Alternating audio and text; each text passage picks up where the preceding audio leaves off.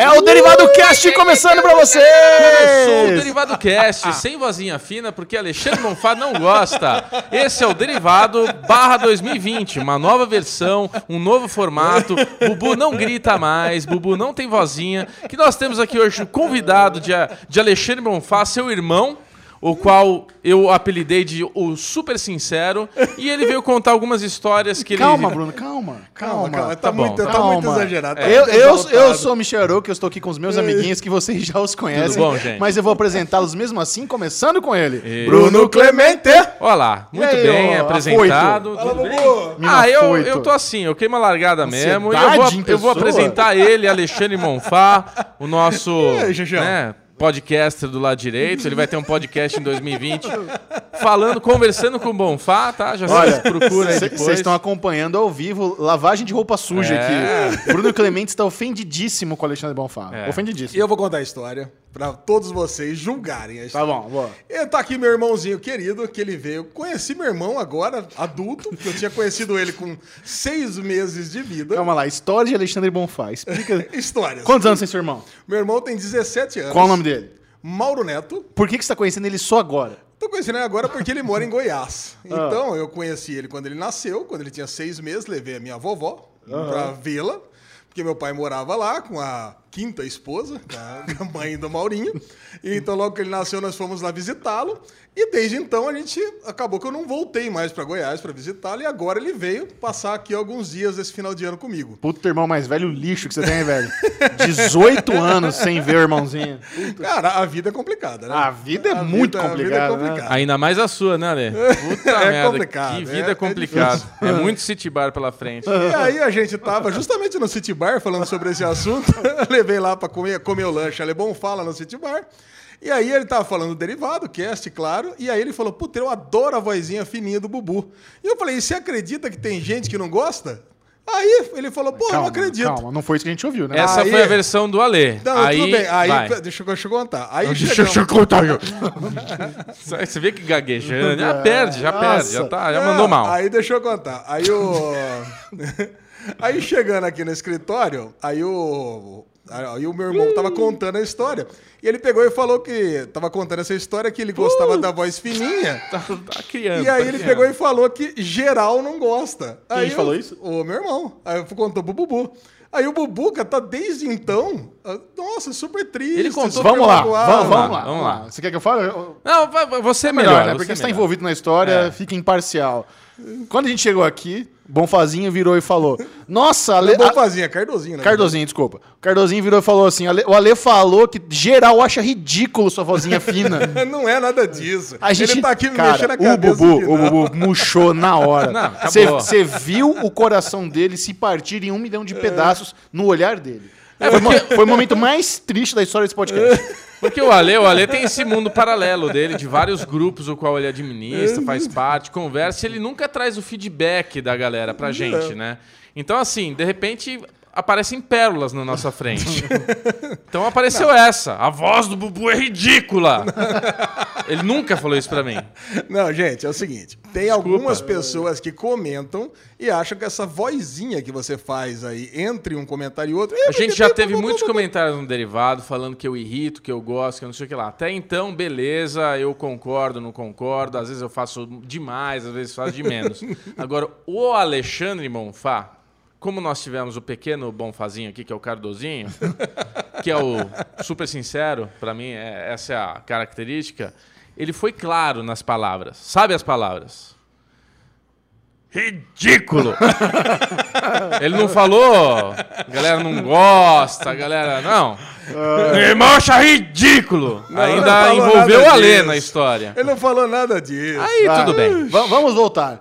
Muito bem-vindos ao último Derivado Cast de 2019. Se você está chegando agora, muito bem-vindo. Eu sei que começou meio escalafobético, você que chegou não está meio perdido, mas esse é um podcast maravilhoso em áudio e vídeo. Você pode estar ouvindo no Spotify, no Deezer, no iTunes, no, no Apple, em qualquer aplicativo, ou assistindo no YouTube. É. Inclusive, a gente recomenda muito que você assista no YouTube. É muito maravilhoso ver os rostinhos rechonchudos dessas crianças. E agora estamos nos despedindo em 2019. Já temos novidades interessantes para o Derivado Cast em 2020, que nós vamos comentar só no finalzinho. Ó. Ó. E o Derivado Cast é um podcast que sempre começa com Aro Avengers!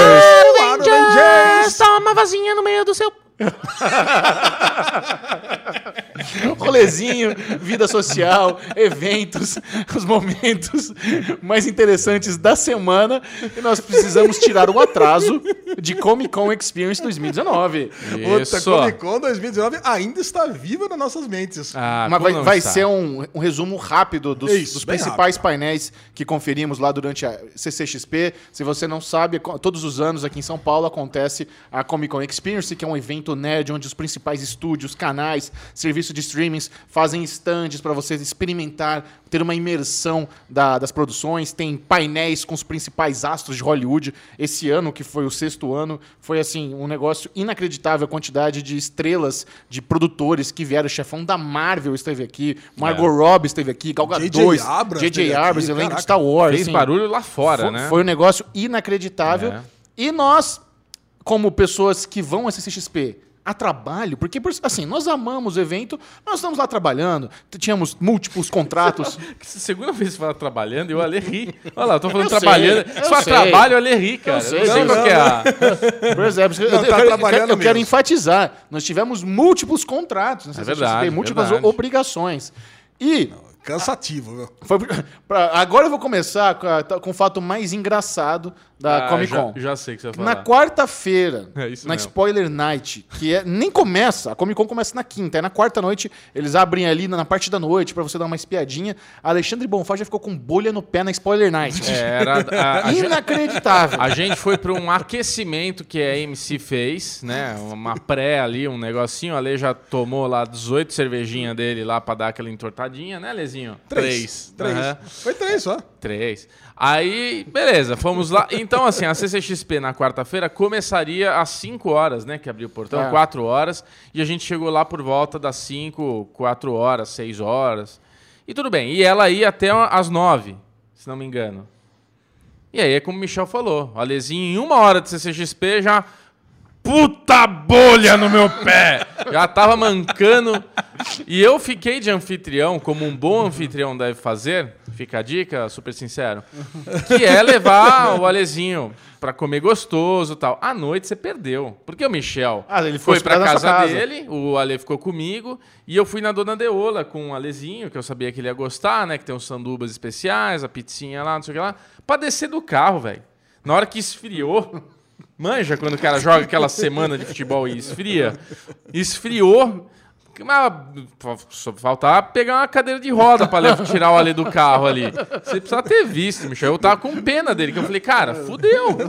Primeiro dia o cara já tá zoado desse jeito. Imagina mais quatro dias full experience. Cara, o pior que é, cara. a Tava gente- doendo pra caramba mesmo. A gente ficou imaginando o momento onde a gente tava lá no Creators, que é, imagina, o Creators é numa Nossa. ponta, o Cinemark em outra. Isso, nossa, é um quilômetro. É, é um quilômetro. Aí Eu tocou no meu celular assim, eu precisava estar em oito minutos no, no stand da, da Warner, pra entrar no Nossa, painel lá de. A gente de esqueceu. Supernatural. O Michel falou pra mim, ó, ó, hoje vai ser assim, assim, assado. Beleza, vai ser assim, assim, assado. Os dois estão com a pauta, vambora. Só que nessa daí, Michel muito famoso, as pessoas querem tirar fotos, querem abraçá-lo, levar para lá, para cá. Ele falou, puta, cara, vamos dar um relax lá no Creators e tal, porque esse ano foi gourmet, esse espacinho Creators pra gente foi muito bom. É, acho que é, tem que agradecer a Ano- organização, ano, é, né, ano que vem Lezinho? fica a dica do Espaço Creators, fica do lado do Auditório Cinemark. Aí seria realmente a delícia do universo. Cara, mas a gente chegou no Creator, sentou, tava lá conversando com a galerinha, super legal. Pipocou no, no- aquelas mensagens no celular do Michel ali de tipo. Era minha agenda. Era a agenda dele, ó, atenção, vai começar o painel. Ele, caralho, velho, tamo que. co-" Cara, mas saiu eu e o Michel rasgando assim, e o Michel falou, cara, você vai ter que ser escroto. Porque se vier alguém falar comigo alguma coisa, eu não vou poder dar atenção. Então você vai ter que ser um produtor escroto de tipo, dá licença, dá licença. E a gente deu sorte, cara. Porque o Michel, assim, eu, eu brinquei aqui, né? Que o Michel não gosta de ser abraçado, não gosta de tirar foto. É mentira. Ele dá uma puta atenção. A pessoa vem, parece que ele é amigo do cara que vem. Eu sempre. Eu nunca sei se é amigo, se é alguém que só tá querendo tirar uma foto com ele, porque ele trata super bem. E, porra, ele, ele, ele ia ter que dar essa atenção que ele gosta de dar e não ia dar, na verdade. Mas, cara, a gente saiu correndo, atravessou lá 20 quilômetros em meia milha, né? Em meio meio frame e a gente só pensava, cara, imagina o Alezinho naquele ritmo de festa dele. Cara, mas é, não precisa, não precisa imaginar. O que aconteceu foi no dia seguinte da bolha.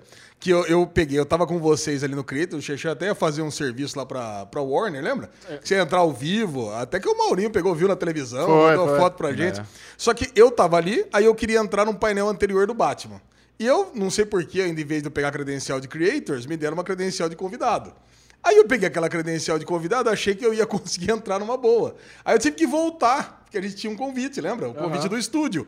Aí, puta, eu cheguei lá, bati, não tinha, tive que voltar pro Creators pra pegar o convite, pra voltar até lá. Tudo isso rapidinho, porque senão eu ia perder o, o painel do Batman. E com a bolhona estalando, né?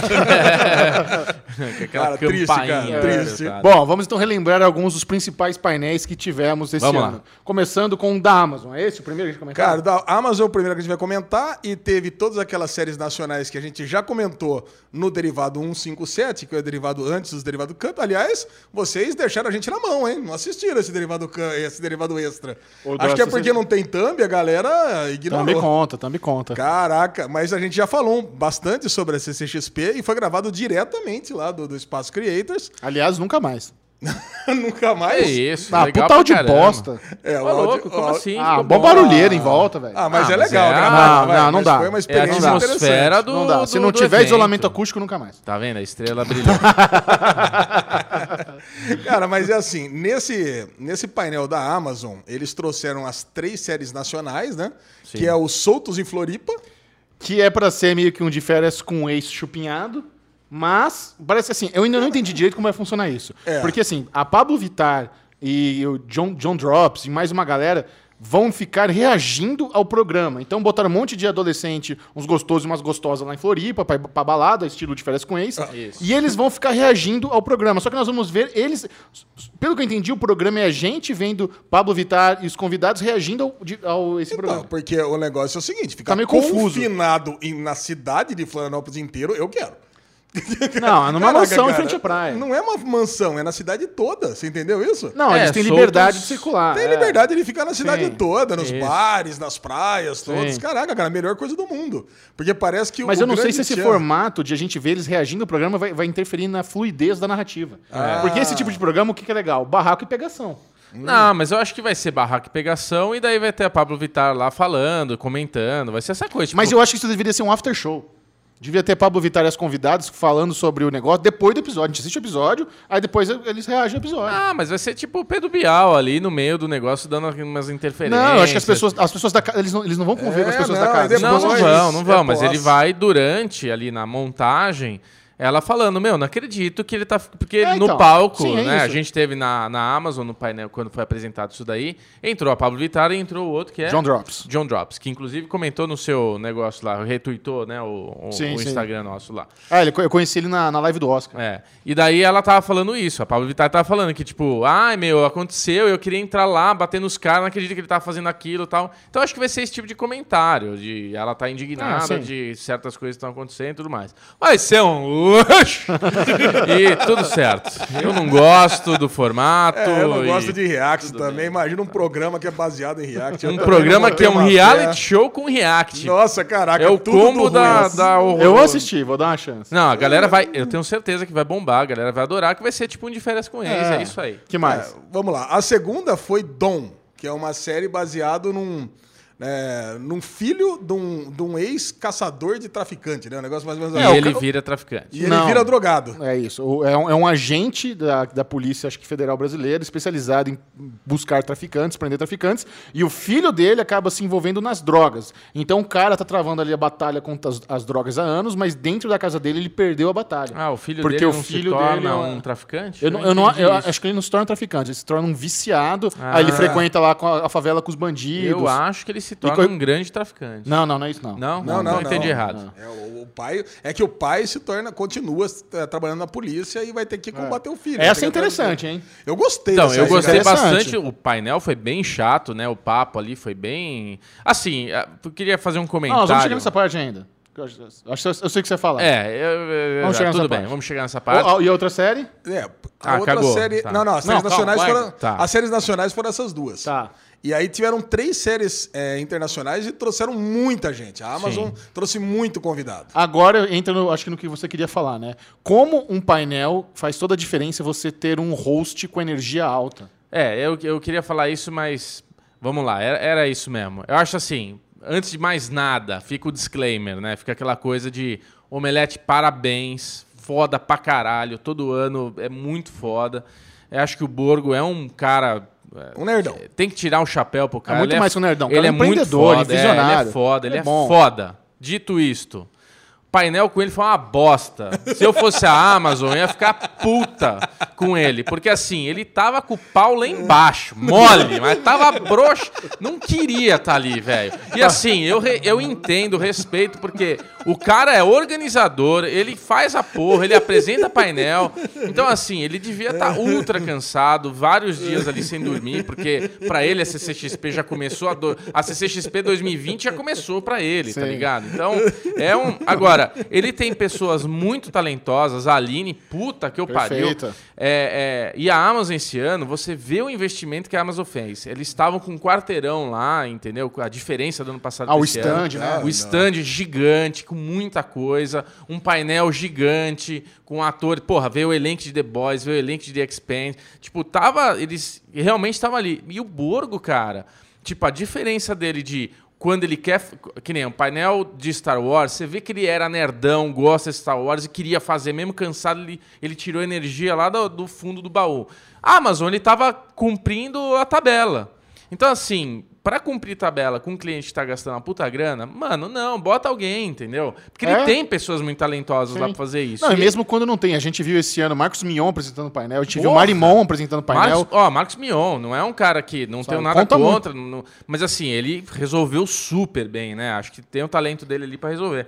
Então, é- é, eu acho assim, de novo, o Borgo é foda, cara, eu respeito pra caralho. não ele, dá pra apresentar painel, tá muito cansado. Mas a Amazon, É. a- ele não queria É, apresentar. ele, sentou, ele sentou na cadeirinha, dobrou a perninha e tava Esqueceu lendo. Ele tava lendo as perguntas. Cara, ele, ele lia as perguntas tão baixas. Você vê que É. o cara não tinha Não, nem força energia. pra falar. Ele, ele fez o painel ficar muito mais chato do que já foi, porque zero, zero comprometimento. A energia ali não. Agora, você sabe que pode ser uma exigência da Amazon falar, ó, eu quero que o Borgo faça. Pode ser, claro. E ele não queria e eles falaram, ó, é o, é o jeito que a gente quer o Borgo apresentando. pode pode, ser, uma- pode ser que a gente tá e colocando agora- e não é culpa E é dele. meio que na contramão da energia. Por exemplo, entrou o elenco de The Boys. The Boys é aquela série escrachada, violenta. A, É. a série mais popular da Amazon em 2019 foi The Boys. Os caras conseguiram trazer o elenco. Entrou o Anthony Starr, o Homelander lá causando, catando um extintor de incêndio, rodando, com um, um banda de rock ao vivo. O cara mostra a camiseta do Metallica. O cara tava na vibe, É. falando palavrão, querendo, curtindo pra caralho. E o Érico lá embaixo, Lá na embaixo. contramão da energia. É, então, assim, Tava bem o desmotivado. painel da Amazon foi provavelmente um dos mais decepcionantes do ano. Foi, foi. Por causa disso, por causa dessa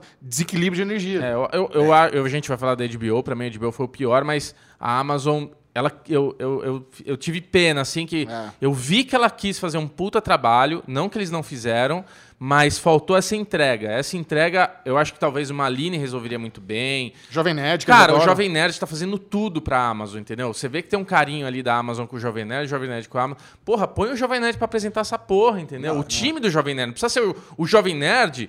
Óbvio que tinha que ser o Azagal e o Jovem Nerd com o The Boys. Mas antes poderia ser a- as pessoas do Jovem Nerd que estão fazendo aí. Tem um monte de canal. Não, o um Jovem de Nerd, coisa. cara, ele é super fã de Star Trek. E veio, e eles trouxeram o elenco. Parte do Picard, elenco de Picard também. Que vai ser uma super série. Trouxeram conteúdo inédito da- das três séries, né? É. E, e- e trouxeram conteúdo inédito The Boys não teve inédito. Ah, não, é, de The Boys não teve nada É. inédito. Mas de Picard teve. Aham. Pô, e foi um super conteúdo. Era pra ter levantado a plateia toda, mas a plateia já tava cansada também, né? Porque como o painel ele é pesado, tá todo mundo meio... Ah, Ale, função- Todo mundo no celular, cara. É, todo mundo no celular. Eu acho assim, Alezinho, é energia, cara. O Borgo, ele não, ele não tava ali. Ele não tava. Ele tava cumprindo tabela. Ele tava lendo ali as coisas. Cara, tipo assim, o Borgo, ele gaguejou. Ele errou leitura do bagulho que ele tinha na mão pra fazer lá de roteiro. Chamou vídeo quando não tinha vídeo. Ele, tipo, ele não tava lá, cara. Ele tava de saco cheio, tá apresentando aquela porra. Então, agora que a gente falando em voz alta, acho que eu cheguei a essa conclusão. Talvez a Amazon tenha colocado isso como uma cláusula de, tipo, eu quero o Borgo fazendo isso. E erraram. Se foi isso, Bom, erraram. e o painel do ano, que estava sendo chamado não apenas de painel do ano, mas o painel de uma vida, era É. o da Fox, Marvel, Star Wars e Disney, né? Isso. Esse, A Disney total. É, a Disney, a Disney, o grupo Era, Disney. era o dia, era o sábado, que começava Cara. com Frozen 2 e ia até o final da noite. Eu vou falar pra É. vocês, eu conheço muita gente nesse meio. Eu sempre tenho um contatinho de alguém que ajuda a entrar no painel, algum produtor, algum assessor. Estava impossível Não ter como. acesso ao painel da Disney. É, impossível. Impossível. Eles fizeram a pré-estreia logo cedinho de Frozen 2, que nem chegou aos cinemas brasileiros ainda. Então já tinha aquela puta fila. As pessoas já estavam na fila pra esse painel, sei lá, 20, 20 horas antes. As pessoas dormindo na fila. Só vai assim. chegar no dia 2 de janeiro. Teve Cara, papo de 48 horas. de 48 fila. horas. É. Deu, deu um, cara, foi um puta de um zinabre esse painel, muito concorrido. Por quê? Porque eles trouxeram Kevin Feige, chefão da Marvel, trouxeram o elenco de Star Wars, é, trouxeram. que mais? que mais Trouxeram o J.J. Abrams com o- John Boyega, a Daisy Ridley e o Oscar, Isa o Oscar- Isaac. Isaac. É, trouxeram o Ryan Reynolds pra falar do filme do Free Guy. Legal. da Fox. É, Muito legal, né? Cara, é muito legal. E, pô, trouxeram todo, toda essa galera. Então você imaginava que ia ser cada um painel melhor do que o outro. É, como a gente, a gente o que eu, eu esperava era que o, o que a Sony foi no ano passado. Sim. A Sony em 2018 teve aquele painel maravilhoso, você sai de lá em êxtase, alimentado, a sua aura nerd bombando. E eu falei, cara, Disney esse ano vai ser. E assim, eu falei tudo isso por quê? Porque nós conseguimos entrar nesse painel. Isso. Nós con- Muito- não, não sei como, com mas muito sufoco, nós muito conseguimos. sufoco, mas nós três conseguimos entrar lá. A gente ficou muito feliz porque muitas pessoas que amam cultura pop, que estavam trabalhando, que cobriam, que eram fãs, não ficaram de fora. É. E nós três estávamos sentadinhos, aí qual- bonitinho lá. Aí qual que foi a nossa experiência, né? O primeiro painel que a gente assistiu foi desse filme Free Guy, que a gente não fazia ideia. Eu não fazia ideia que Nem tinha eu. esse Também filme. não. E pra mim, eu já vou dizendo que vai ser o próximo, na minha cabeça, vai ser o próximo jogador número um do ano que vem. É um jogador número 1 2.0, né, Ale? Com mais É. humor, mais engraçadinho. Não sei se é isso. Caraca, cara, vai ser um puta filme divertido, onde o Ryan Reynolds vai interpretar um NPC É. de um jogo de mundo livre, cara. Eu adorei o filme. E foi, e foi um puta num painel. O Ryan Reynolds estava super animado. Então, quer dizer, eu falei, cara, esse, esse painel realmente agora da Marvel e da Disney vai vir pra arrebentar. Não, e o- Nós vamos ter um monte de novidade. Sim. Até fiz um stories com o Chechel. Falei, cara, e aí, Chechel, o que você acha que vai ter um monte de novidade? Chechel, lógico que vai, vai ser muito foda. E que, porque o ano passado da Disney já teve. Foi aí que eles, eles divulgaram a fase 4 quase inteira, divulgaram que ia ter o Disney Plus, divulgaram todas as séries que a gente tem falado aqui no derivado o ano, o ano todo. Quer dizer, pô, ia ser. Eu pensei, puta, agora vão divulgar mais séries, mais novidades, mais datas. E no final das contas, foi 20 minutos o, pa- o painel da Marvel. Só o Kevin Feige falando, uma cena é, nova do, do Eternals e só. A hora Cara, que acabou o painel foi- da Marvel foi ridículo. Mas foi bem bonito esse trecho do, do Eternos que apareceu. Foi, eu gostei bastante, assim. Mas, Não, mas a gente tava esperando o anúncio do novo Quarteto Fantástico. Mas eu acho que a grande. Uns bagulho grande. Eu acho que a grande frustração é que é isso. A gente tava com essa expectativa do, do painel da vida. E era 5 e 20 a gente saiu do painel. Não, não, então. O primeiro veio o painel da Marvel, aí ficou 40 minutos esperando começar o painel de Star Wars. Isso. Aí a gente pensou, puta, como vai começar 4 horas da tarde o painel de Star Wars? Vai passar o filme. É, nossa, Caraca, vai vamos passar assistir o a filme. sessão- a assistir a Skywalker sessão- aqui. Nossa, e vai ser foda, porque tem 3.500 pessoas no painel. Aí entrou lá o trio principal lá, né? Da Ray, do Finn e do, do Paul. Falei, nossa, vai ser legal, vamos fazer uma entrevistinha rápida. E eu tava naquela torcida, né? Falei, não passa nada, não passa a cena, porque se passar a cena não vai passar o filme. É. Aí quando veio com a cena, que é uma puta de uma cena legal de perseguição, boa, bem cara. estilo J.J. Abrams mesmo, com Stormtroopers voando, Diaba 4, eu falei, não vai passar o filme. Puta, aí acabou. É que nem o Bubu falou, cara. A 5 e 20 acabou. 6 e meia a gente tava na casa do Chechel. Eu falei, cara, pelo amor de Deus.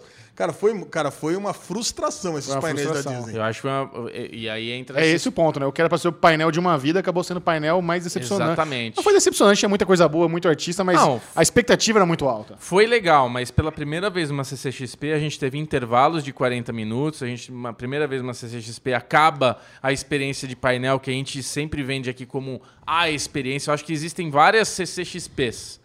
Existe a CCXP de você ir lá, curtir, ver a atmosfera e tudo mais. Existe a CCXP de ir lá, pegar fila e fazer as, as experiências dos, da- das- da- dos estúdios e tudo mais. E existe a CCXP de painel. Que, cara, é, um, é uma das coisas mais gostosas. E o dia mais esperado, mais aguardado foi o mais frustrante, porque você imagina as pessoas que estão lá madrugando, virando, tentando na fila e tudo mais. Aí me cria esse problema de 5 e 20 acabou. Não tem mais nada para ver agora. Se quiser, volta para CCXP. E, eles ainda têm essa, essa novidade que você tem que sair do, do, do, do painel pro lado de fora da, do, do da CCXP, dá uma puta volta para de novo entrar na CCXP, né? É, um É. negócio meio confuso e não sei por que que eles fizeram Ah, isso. eu sei, pra, pra não dar aquele engarrafamento na Então, saída. eu- a minha, a minha- na minha cabeça que eu pensei é tipo assim, eles não querem que saiam por ali, porque a, a galera que tá na fila esperando fala, ó, tá saindo gente, vamos liberar pra gente entrar. Eu acho que evita esse tipo de confusão com segurança. Ah, mas era o último painel. Mas era o último painel, caralho. É isso, né? 5 e 20 É. acabou. Bom, vamos lá. Depois, quer- você quer falar do Batman, Lesão? Cara, vamos falar do Batman, que eu e o Bubu assistimos o painel do, do- o painel Batman 80 anos, É. que também era do lançamento do quarto álbum de The Dark Knight, né, do Cavaleiro das Trevas, The Golden Child, e tava no palco Frank Miller, cara, que veio pelo terceiro ano, em seis edições da Ele tem da o quê? Uns Comic Con. 114 anos? É. Cara, Cara, é um ele, ele deve ter uns 60, mas ele aparenta... 60? Não. Não, 60 não, ele tem uns Ele tem 70 uns oito- anos. acho que não, quase 80, não, não, velho. 80 não, ele deve ter uns 70 anos, mas É. aparenta ter uns 114 mesmo. 70 beirando 80, cara, com Sei certeza. lá, beirando 80, será? Agora, o que foi muito legal, Michel, é que, tipo, uma banda de rock tocando o tema do Batman, entendeu? Tipo, as músicas assim. é, e daí um puta clipe estourado na tela, arrebentando, cara, com todas as coisas que aconteceram de Batman, até o último Batman.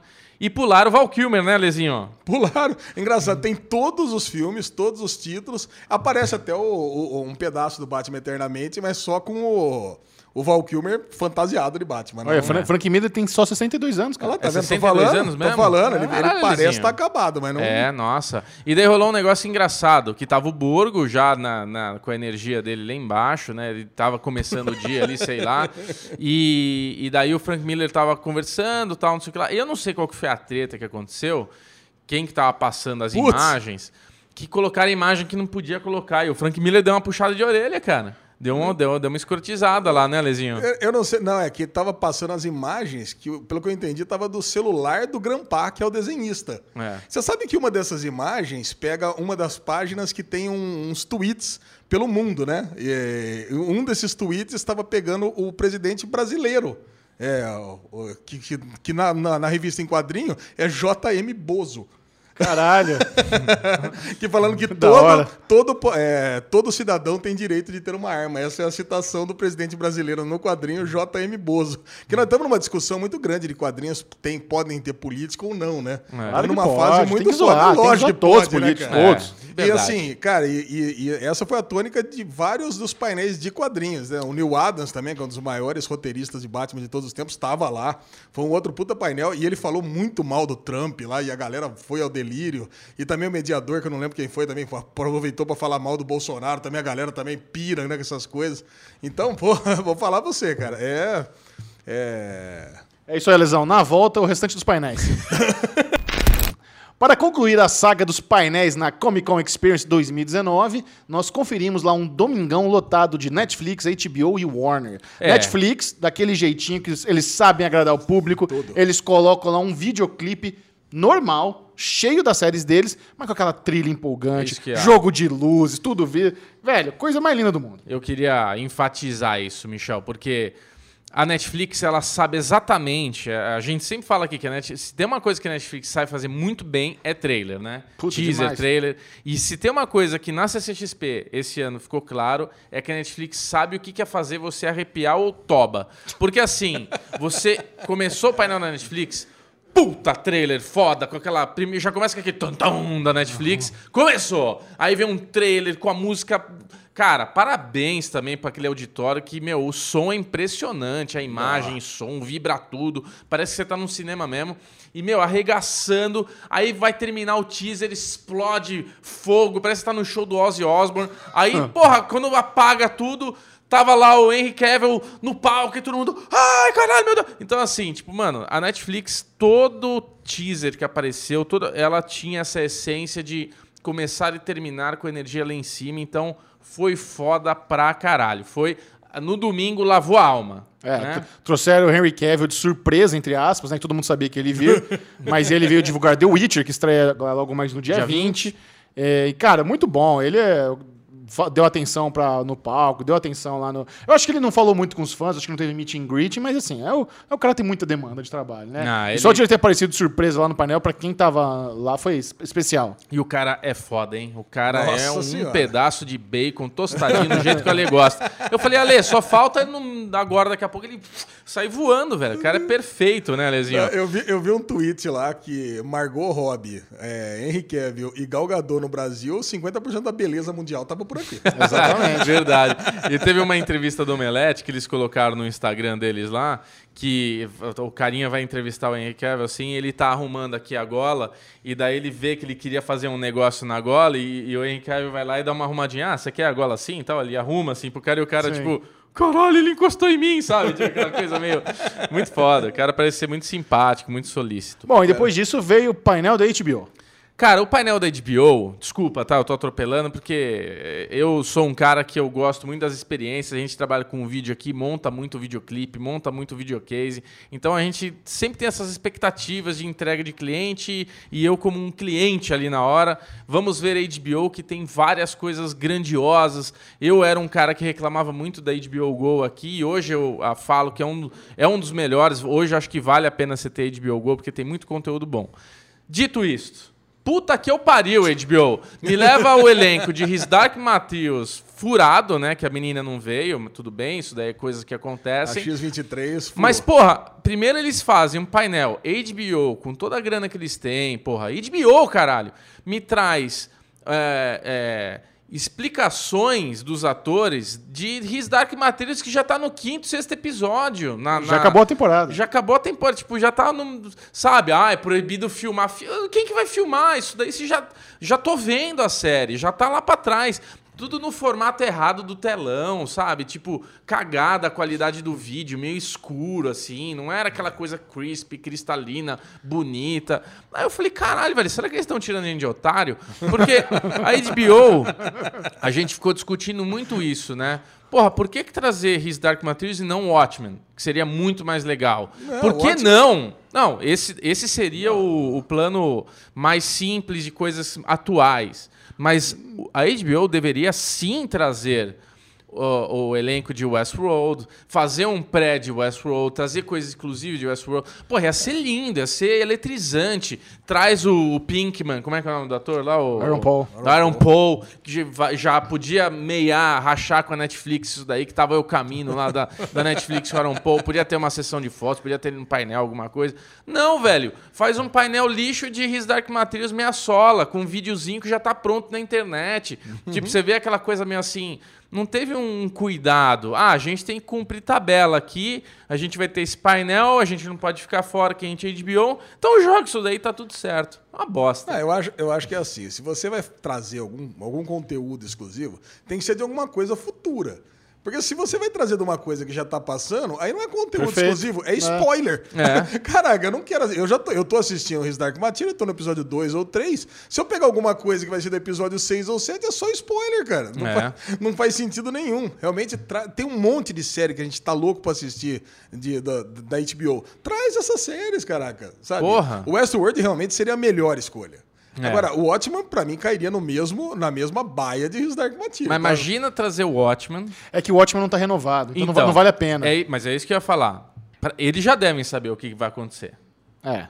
Imagina eles trazerem um Watchman E anuncia que e anuncia que a segunda temporada tá renovada. Fudido. Com a nossa atriz principal lá. Regina no- King. Porra, puta que pariu. A mulher é maravilhosa. Imagina a Regina Cara, King aqui no Brasil. imagina a Regina cara. King e Demo Lindelof, cara. Ia ser muito bom. Porra, vis- falando, ó, a parece segunda temporada tá renovada e tem um teaser aqui. Tipo, não dá pra ter teaser que não acabou, a- a- a- não, tinha acabado ainda. Mas, porra, é isso, cara. Tipo, meu Deus. Bom, Agora vamos pro creme de la creme. Mas né? vale a pena só fazer um adendo aqui, rapidinho. Tô falando muito, desculpa. Mas assim, a HBO... O podcast é seu, Bubu, pode falar à vontade. Obrigado, BubuCast. Mas assim, a HBO é o segundo, ano consecutivo, o segundo ano consecutivo que decepciona bastante, porque ano passado a gente teve o painel de Game of Thrones. Nossa senhora. Que aí, foi o elenco, né? A gente tinha lá os atores com os diretores e eles se entrevistando. Foi a coisa mais ridícula. Não trouxeram nada, nada da temporada de Game of Thrones pra gente ter uma, uma pitada. Colocaram uma vinheta 3D lá dos dragões. Porque eles já sabiam que ia ser um lixo.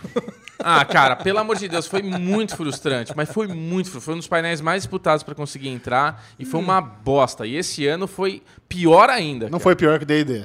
Não, foi- Ah, não D&D é o pior cara. painel ever. É, o É, pior. né? Pior o painel, pior não, de todos os tempos. inacreditável. Bom, mas pelo menos para encerrar, o Boa. último painel da CCXP foi a surpresa e foi unânime. Foi o melhor de todos os painéis, que foi o especial da Warner de Mulher Maravilha, Nossa. com Gal Gadot e a Perry Jenks, a, a diretora. É. Cara, eles fizeram um negócio inacreditável. Eles distribuíram pulseirinhas para todo mundo que estava lá, para as 3.500. O negócio brilhava sincronizado, todo mundo fazendo o X de Mulher Maravilha. A Aline Diniz comandando uma live global. O mundo inteiro assistindo aquela merda lá. Merda entre aspas, porque era assim, modo de falar. Sim. Estava lindo. Cara, aquilo foi de arrepiar. A gente viu um trailer de 3 minutos e meio que só quem tava lá viu. A gente tem o, o trailer de Mulher Maravilha que saiu agora, 1984, tem 2 minutos e meio. Nós vimos um minuto lá que era só pra quem tava lá. Só pra quem Só tava a lá. gente viu a Mulher Maravilha laçando a bala. Cara, a mulher. Isso não tem. Mulher Maravilha lançando a bala. Ela Mulher lançou, Maravilha. é. Nossa, a Cheetah apareceu melhor também. É. Não, o, o lance é o seguinte: o- a transmissão ao vivo era através do Twitter oficial da, da Mulher Maravilha.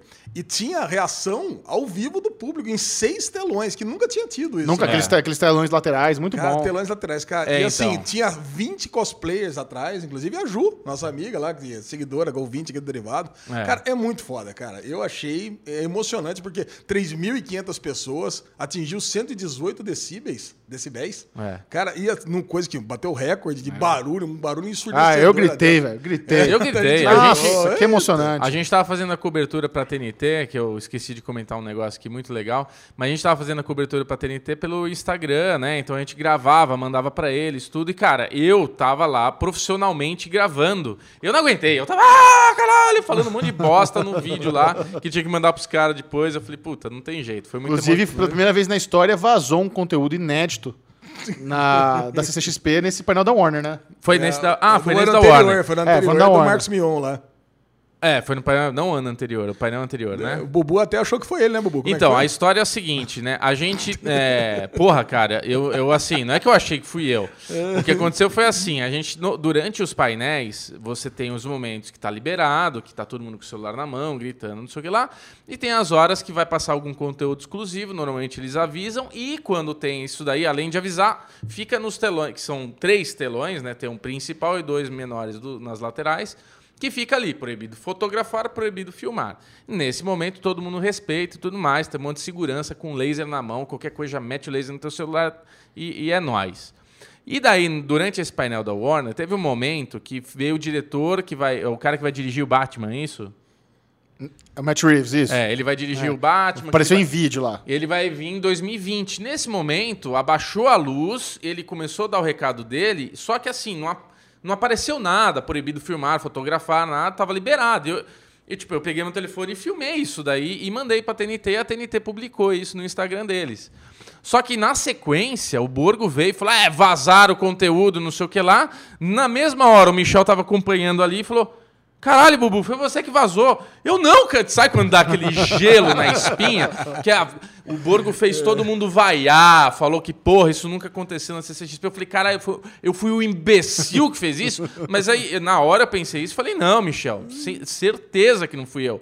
Porque nessa hora tinha dois seguranças atrás de mim, os eu não tava falando eu que não gelei, podia, cara. não sei o que lá. Eu falei, caralho, a gente vai ser pessoa não, não grata. Mas a gente viu a pessoa que gravou que estava um pouco mais na nossa frente, e não foi, óbvio que não foi esse momento, foi o, o pré-trailer que passou do painel, que tinha algumas, algumas imagens inéditas e, e vazou e tudo mais. Muito bem. Mas, cara, foi, deu um arrepio na coluna. Demais, nossa, que medo. Nossa senhora, cara. Cara, a gente não falou de La Casa de Papel, que no painel da Netflix veio parte do elenco de La Casa de Papel. É. Porque, A grande parte. É, porque eu fui entrevistá-los na segunda-feira, quando já tinha encerrado a CXP. A Netflix fez um puta de uma junket com um monte de veículo. De, cara, tinha veículo dos Estados Unidos, da Argentina, do México, um monte do Brasil, pra entrevistar a La Casa de Papel e o elenco lá do Six Underground, como é o filme do Ryan Reynolds, como é que chama? O- É Esquadrão 6. Esquadrão 6. Eu, obviamente, só fui entrevistar La Casa de Papel, né? Porque. Não, não, é, é isso, é sério, é o, que, eu- é o que eu queria. E, meu, é, é muito legal você fazer esse tipo de entrevista, porque eu estava numa dúvida do formato que eu iria entrevistar o elenco de La Casa de Papel. É. Porque eu não falo espanhol, eles não falam português. E eu já fiz entrevista com o elenco que fala, elenco latino, aquela, aquela série lá, Clube de Cuervos, e eu fiz em inglês, porque eles, eles moravam nos Estados Unidos e tal, vai ficar legal. Só que a galera fica ofendida de você fazer entrevista em inglês com pessoa que fala espanhol. Porque na cabeça de muitos, espanhol e português é a mesma coisa. Então não tem essa. é Como assim? Fala com ele, é só falar. Aí, sabe o que eu decidi fazer? Falei, vou fazer o seguinte: vou fazer a minha entrevista em português, não vou fingir que eu sei falar espanhol, não vou ofender ninguém. E eles respondem em espanhol e a gente bota a legenda. É. Mas peraí, se eu, não, se eu não entendo, como é que faz? Cara, várias vezes eu fingi que entendi, tá aqui a pergunta próxima. Então é isso. Então, em breve, é, em breve não, vai demorar um pouquinho, porque tem embargo essa entrevista colocada de papel e ela só sai em abril. E eles me Nossa. mandaram. É, vai demorar É ainda. abril? E eles, e eles me mandaram um- uma- umas cenas exclusivas da parte 4 pra eu poder entrevistar eles. Então eu tenho spoiler já da parte 4, por isso tem que demorar um pouquinho mais. Ah, É. entendi. É assim, mas muito legal. Tomei um puta fora do Berlim, que eu pedi pra ele me ensinar Bela Tchau. Ele falou, não, brincadeira, depois vocês vão ver. é, ficou, engraçado. Mas, cara, puta elenco legal. Gostei demais de conversar com eles. O Helsinki, tá, que tava com a camiseta do Ratos do Porão lá no painel da Netflix. Nossa, cara, sensacional, cara sem, maravilhoso. Ele foi no bar do Ratos do Porão, você viu? Ah, é? É, até Ah, ele dizem que ele João- madrugada lá na, na cachaçada. Muito bem. Agora é aquele momento que você estava esperando, é a hora dos presentinhos do Derivado Cast. Ah, chegamos? Chegamos no momento natalino. Eu estou fora da brincadeira, né? Porque Bubu Clemente, dono da bola, manda uma mensagem no domingo. É o seguinte: é pra ter presente e segunda-feira vai ser o último derivado do ano. Falei, velho, como é que não dá tempo de comprar? Foda-se!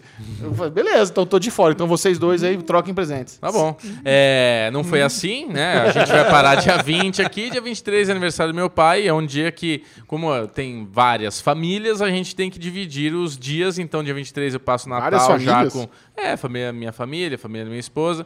E muitas famílias juntas, de todas as famílias. Ah, desculpa. Né? Então a gente é uma família feliz. É Então isso. começa aí. Então tá. Eu já fui julgado pela sacola, inclusive, quero deixar bem claro aqui, mas eu tive todo um cuidado para fazer uma atmosfera.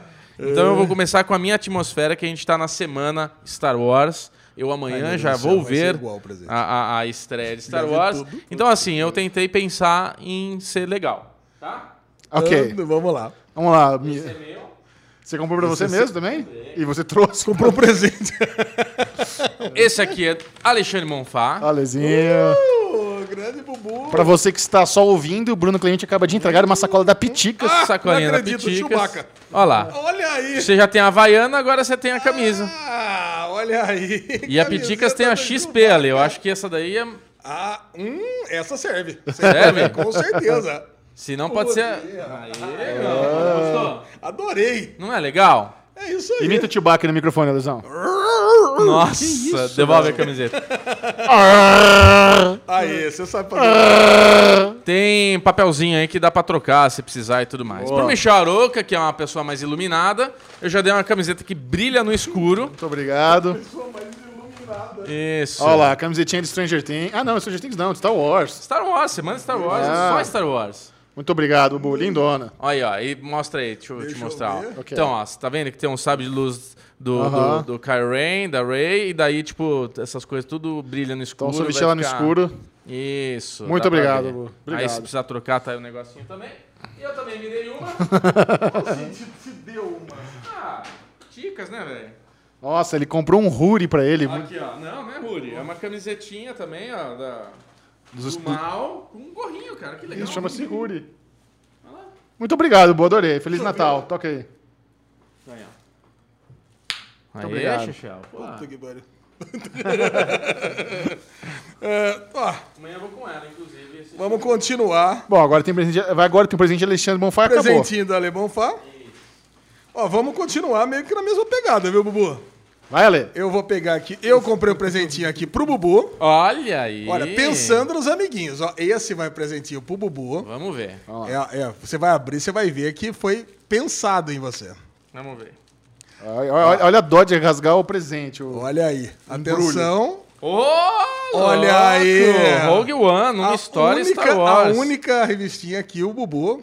A É. única história que o Bubu gosta depois da trilogia clássica. Muito bem, mas já viu o filme ali. Por que que você tá me dando HQ da história? Pra você botar na prateleira. Tô brincando. E esse aqui Irado. também pensado no Chechel, que o Chechel só lê história em quadrinho que vira série. Ó, muito bom. Pô, pensei que você ia me dar uma BTV, cara. Uma BTV é pra- de Natal. Olha isso daí.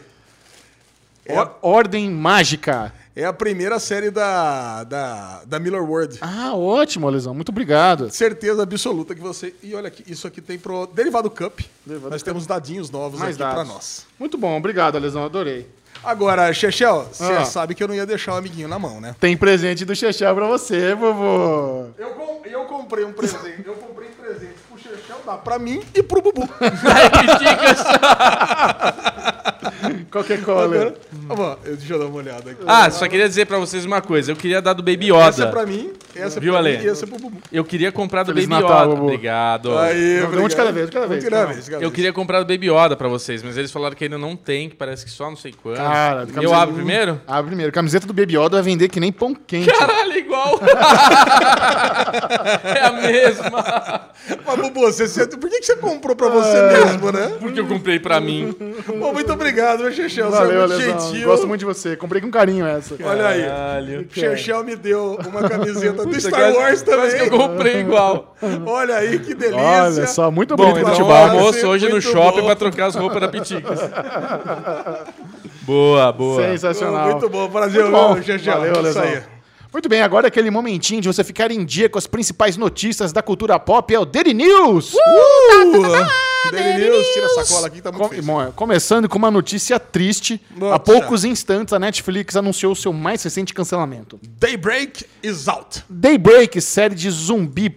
Zumbi não, né? Pós, série pós-apocalíptica teen da Netflix, que a gente achou bagaceira, divertida. Rodou, depois de apenas uma temporada, a Netflix não deu, não deu chance. E é o fim de Daybreak. Bruno Clemente não poderia se importar menos. Exatamente, Michel. Você leu a minha mente, então segue a notícia. Próxima notícia. Próxima notícia? Caraca, cara. Você quer falar mais sobre Daybreak? É isso? Eu queria, eu Acho que queria não, né, porque Ale? Já eu- não, aqui, chegou no final. Não, eu- que o final deu um cliffhanger, né? Você lembra? mas Que a cancelou, menina né, tinha assumido o trono e coisa e tal. É. E, pô, Agora, eu tenho, né? agora vou ter que parar de seguir todo o elenco lá que eu tava seguindo no, no Instagram. Essas crianças tri- Eu fiquei inúteis. triste, cara. Eu achei que tinha, tinha capacidade. Mas, por outro lado, talvez tenha esgotado toda a capacidade criativa em uma temporada. né? É. Que eles tinham que criar mangá, sitcom, aquelas coisas todas. Então, acabou. Adeus, Daybreak. Segunda notícia é uma notícia preocupante demais, cara. Orlando Jones, ele foi demitido de American Gods. Porque falou que ele estava dando uma mensagem errada para a população negra. É. Cara, foi uma coisa muito esquisita isso daí. Cara, o novo showrunner de, de American Gods é, é que assim. Ele, ele fala que ele foi demitido, e ele foi mesmo, mas assim, existe uma tecnicalidade nesses contratos de elenco em Hollywood que se chama opção. O, o, a- o, a- o estúdio, a produtora, a dona da série, tem a opção de renovar os contratos de determinados atores de acordo com diferentes fatores. Se tem dinheiro, se é bom pra trama, se, não, se, não vai- se a história da pessoa não vai seguir, então eles pegam essa opção e a pessoa participa ou não. No caso do Orlando Jones, que interpreta, que interpreta o Mr. Nancy, Mr. Nancy. que é um puta personagem. Ele foi meio que o narrador da segunda temporada, teve muito mais. Ele já tinha brilhado na primeira, a galera adorou, trouxeram ele pra segunda, deram muito mais espaço. O, ele diz que o showrunner contou pra ele que a mensagem que o Mr. Nancy passa para a comunidade negra é errada, que o Mr. Nancy é um negro muito irado, muito bravo, e não é isso que eles queriam transmitir na terceira temporada. Nossa. É uma coisa muito estranha. É uma coisa muito. É, é- é uma pena que se for isso, porque isso aí é- não faz sentido algum. Eles perdem um baita ator, um baita personagem. E, novamente, aquele bastidor conturbado de American Gods, que não, cara, showrunner de, do American Gods é que nem professor de magia negra, Dark, Dark Arts lá do, do Harry Potter. Não dura, velho. Não, cara. Já tá no terceiro, quarto showrunner já. Não, E, aí, teve e mais aí- um, né? Que na sequência também saiu do elenco né, Alezinho? Conta aí. Exatamente, Musa Kreish é o nome dele. Fazia o- o gênio, né? correta, Que fazia o Jim, que fazia o Jenny, aí caiu fora. Eu acredito que tenha sido porque o, o amiguinho foi embora, ele pegou, ó, vou embora também. né? Não, não é assim que funciona. Ele não foi demitido, esse aqui. Ele Ah, é? saiu. Ele, saiu? Ah, não vi Pediu isso. pra sair. Ele saiu, pediu pra sair. É, Interessante. às vezes ele não concordou. Legal, gostei. Lealdade. É, Verdade. pode ser que ele não Outro ótimo personagem. O cara o, o tempo inteiro lá com, o- com o olho pegando fogo embaixo do óculos. Cara, eu, eu vou falar, o núcleo que eles faziam parte ali, que ficava lá na, na, na sala do, do cara da autópsia e coisa e tal, eu achei bem chato na segunda temporada, cara. Eu achei que isso que não, não avançou. Ele fez com que a história não avançasse. Eu torcia para que não tivesse cenas ali. Então, eu, eu não sei. Eu. Assim, é lógico que a história vai continuar dali, não é porque vai trocar os atores que a história vai começar a fluir, mas. eu- American Gods eu acho que vai, pode ser que acabe se perdendo, hein? Pode eu ser. Eu não sei, não. Dá eu acho medo. que a American Gods pode ser cancelada, inclusive, porque começa a descarrilhar o negócio, né? É. Começa a perder muito elenco, começa a ter que ficar inventando. Porque é triste, né? Você, a gente tinha lá a. A Gillian Anderson. É, que era. que, que era? Ela era tecnologia? Não, era mídia. Mídia. Era Depois mídia, tem a nova mídia. Então começa a querer inventar em cima. Essa nova mídia, não sei se eu gostei dela também. O Eu- Leprechaun morreu. Cara, bom É, o. Leprechaun morreu, Leprechaun os outros morreu. dois vão embora, o Brian Fuller começou, não tá mais. Quer dizer, puta, tá uma zona, né? Tá, que tá- vai descarrilhar essa trolha Foi aí. até uma pena, que a primeira temporada foi quase Daqui perfeita. a pouco vai dar a mão pra Daybreak e vai sair junto. Próxima notícia. Frozen 2 chega a um bilhão de dólares, que foi o que bateu o nosso Coringa, já que desde 22 de novembro, que foi a data de estreia Cara, nos Estados Unidos. eu não consigo entender esse adiamento pra estrear no Brasil, cara. Pô, só em Estranho, né? janeiro, né? O Brasil é um dos principais mercados de Hollywood no, no mundo. Vai receber. Já é irrelevante, já bateu um bilhão, nem precisa mais do Brasil. É. então, mas não estreou em diversos lugares ainda, né? Foi mais nos Estados Unidos, foi mais foi em alguns, sucesso, em hein, alguns cara? centros, cara. Que sucesso. E é o sexto, é o sexto filme da Disney a bater um bilhão nesse ano, caraca. Cara, qual, é- qual é a listinha aí? Capitã Marvel, Vingadores Ultimato, claro. Aladdin. Nossa, Aladdin, eu não sabia que tinha batido um bilhão também. Pois é. Toy, é, bom, é, Toy Story 4 e o Rei Leão. Cara, Toy Story 4, Cara. maravilhoso. E vocês viram que a produtora que fez Rei Leão fechou? Não. É, pois é, mandei no grupo lá, mas como vocês cagam porque eu mando. Continuando. Continuando, John Wick 4 e Matrix 4 vão estrear no mesmo dia. Caraca! Só o dia mais feliz da minha vida vai ser isso, cara. 2021, você se prepare, Michelzinho vai estar lá no cinema pra sessão dupla. Isso daí tem um nome. Que delícia, Isso é o Grand Slam, né? Você vai fazer o dia Grand Slam. Você vai ter o combo Keanu Reeves Matrix, Keanu Reeves John Wick. que mais que tem? Vai ter o Constantine 2 Velocidade também. máxima. Velocidade Não, né? máxima não, não, obrigado. Cara, Ale. mas eu vou, eu vou assistir Matrix 4 e John Wick 4 no mesmo dia com toda Ah, certeza. com for, vamos junto. Vai ser uma delícia. Tá eu, certo. eu amo as duas franquias. eu, cara. queria, eu queria só... Eu tava vendo John Wick 3 agora, pela terceira vez. Na Amazon, né? Acabou é, de entrar no... Acabou no, na Parabellum. Acabou, acabou de entrar ali. Eu queria só botar uma meta aqui pra 2020, que o Ale com certeza vai concordar e Ah o lá, Michel vai a ficar com essas... furada. Não tem nada de história furada. Ah, que isso, Xixi? Vamos A lá, gente você sabe o que tem- ele vai falar? Não? Eu sei o que ele vai falar. Ah, a então gente lá. tem uma, um, um- um podcast muito querido que a gente faz com amor. Qual? Derivado Cast, no caso, que é esse que você está ouvindo. Pode ir lá no YouTube, se inscrever, dar like, que sempre ajuda. Ajuda bastante, inclusive, você que está ouvindo não se inscreve, não sei porquê. É... Mas eu queria que em 2020 a gente fosse mais vezes no cinema juntos. Eu também gostaria. Porque o Michel, ele é meio. Ele é meio assim. Ele. Eu não sei definir, eu não tenho uma palavra boa pra esse momento. Talvez o Ale possa ilustrar melhor. Ah. Que é essa coisa de vamos, vamos, vamos. Aí de repente no grupo, comprei já, caguei pra vocês. Não, cara. Caralho, Michel, já comprou. Eu falo que eu comprei pra você comprar também. Eu te mandei exatamente onde tá minha, minha cadeira pra você comprar. Do meu na Nália Franco de Não, no JK. Tupéva. JK, eu, porra. Você tem mania de ir em cinema merda, eu não vou em cinema merda. E- A nossa briga é essa. É. Eu não vou ver Star Wars em cinema merda. É isso. Tá bom. Ah, Vamos eu- em 2020 ver mais filme juntinho? Em, filme, em cinema bom? Bom, Não vou no, não vou no Vila Lobos, velho. tá bom. Então por que, que você. Mas você que vai no Vila Lobos. Mas você que, ah, eu vou com a Juju sábado 20 horas. Ué, que- Aí que- tá eu, o Ale, falando, não, vamos na, na segunda. segunda. Ah. Vamos na segunda tarde, vamos Peraí, na segunda peraí, peraí. noite. Você sabe que não vai ter mais derivado na segunda. Na terça. Ah, na terça. É, Você quer ir no cinema 4 da tarde na terça. sei lá. Ah, não dá, velho. Por quê? Você trabalha, eu trabalho, o Ale tá aqui, não dá. Mas Muitas vezes dá. Não dá, não. Não precisa toda vez. Não, eu, vou eu vou sábado e domingo ao cinema. Bom, com esse pensamento, eu vou fazer aquele break rapidinho e a gente já volta para continuar as notícias que são muito importantes para a essa era a cultura última, né? nerd. É, só complementando a informação do Keanu Reeves Day, vai É. ser do dia 21 de maio de 2021 só. Nossa, Falei, como, como aguardo, aguardo muito. 2021? É. É. Caralho, velho. Nossa Porra. Vai saber se vai estar vivo. Vamos lá, para complementar o Daily News de hoje, é, HBO divulga Swamp Thing como minissérie. Que pataquada, hein, Xaxão? É um negócio meio estranho, né? Monstro do Pântano, uma série que flopou lá no serviço de streaming DC Universe, foi cancelada depois de poucos episódios. A gente não é uma história muito confusa. Eu tentando lembrar aqui dos motivos que levaram o Monstro do Pântano ao Foi cancelamento, grana, foi grana. foi que eles estavam estourando orçamento. Estavam estourando orçamento, tudo 60 ficou milhões de É, dólares. falou, não, então acabou, vocês estão estourando o orçamento, então acabou, rasgou lá e não, não quer mais fazer. Eu não curti muito o Monstro do Pântano. Porra, porque- Eu assisti lá, acho que dois episódios, eu não curti, eu não sou muito fã de terror. É uma produção do James Wan, ou seja, os, o cara, os cara tem na série só o produtor de terror mais bem sucedido da atualidade. É o cara que faz todos os Annabelle da vida aí, do Invocação do Mal e o cacete.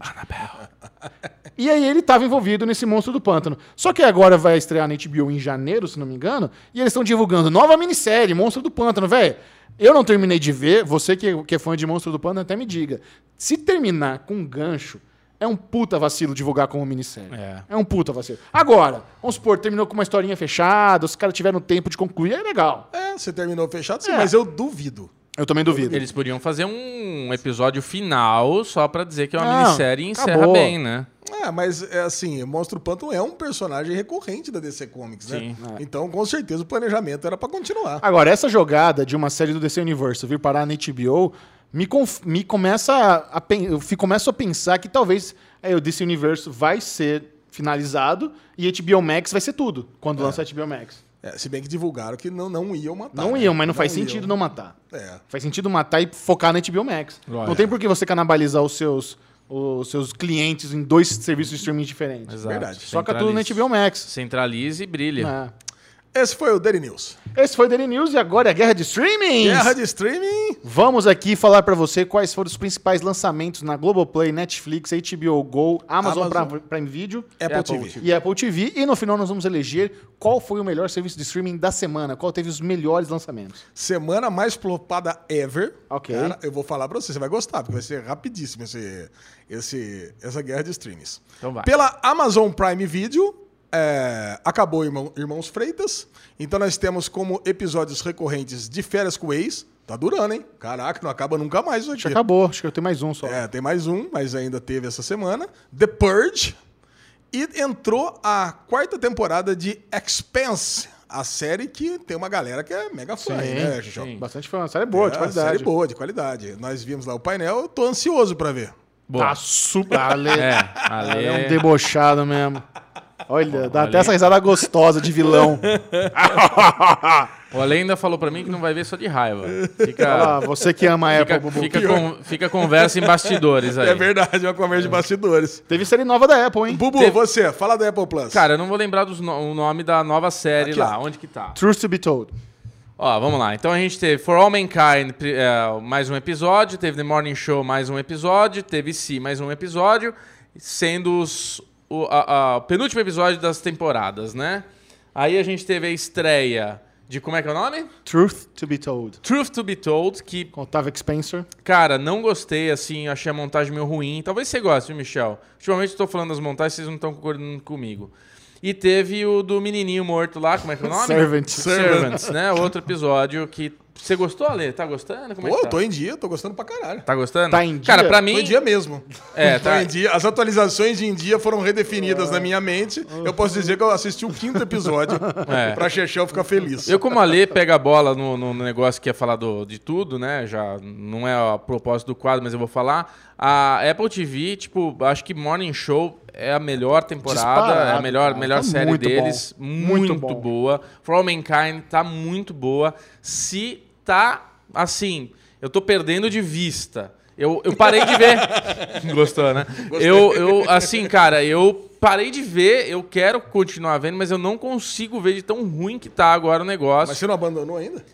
Cara, eu não abandonei, falta um episódio. Ah, Eu você assistiu ver- o nove eu preciso também? ver, Então, não vi, eu preciso ver dois. Eu preciso ver o 9 e o 10 pra acabar. Tá bom, tá indo. Mas, Não tá. puta, que, tá bom. que droga, cara. Tá muito ruim, mas muito ruim. E novamente, já, eu já comentei isso pra vocês. É disparado a série que mais me pedem vídeos nas minhas redes sociais é de si. Impressionante, cara. E todo mundo que eu vejo que conversa ali no grupo, que a gente tá falando, tá falando que também não tá gostando como tá indo, não. Na HBO Go teve Santos Dumont, final de temporada, é isso? Tudo, tudo series finale aqui. Tudo final de temporada. Tudo season finale. Santos Dumont, His Dark Materials, A Vida Não, Secreta, não, não. Só His Dark Materials que não. A Vida Secreta dos Casais e Watchmen. Exatamente. É, pela Globoplay, Globoplay investiram pesado aqui, né? Evil, A Million Little Things, Charmed e, Sec- é, e Segunda Chamada. Queria- Os- Você transformou a segunda chamada em série americana? Second, Second Call. Tudo com os episódios mais recentes. Aí entrou uma série chamada The Slap.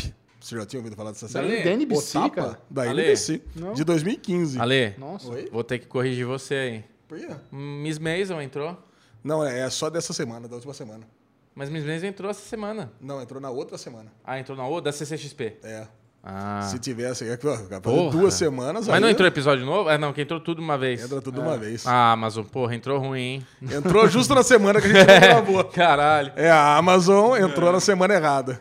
Entrou Me Chama Bruna, série favorita do Chechel, que é da Bruna Surfistinha, vocês sabem, né?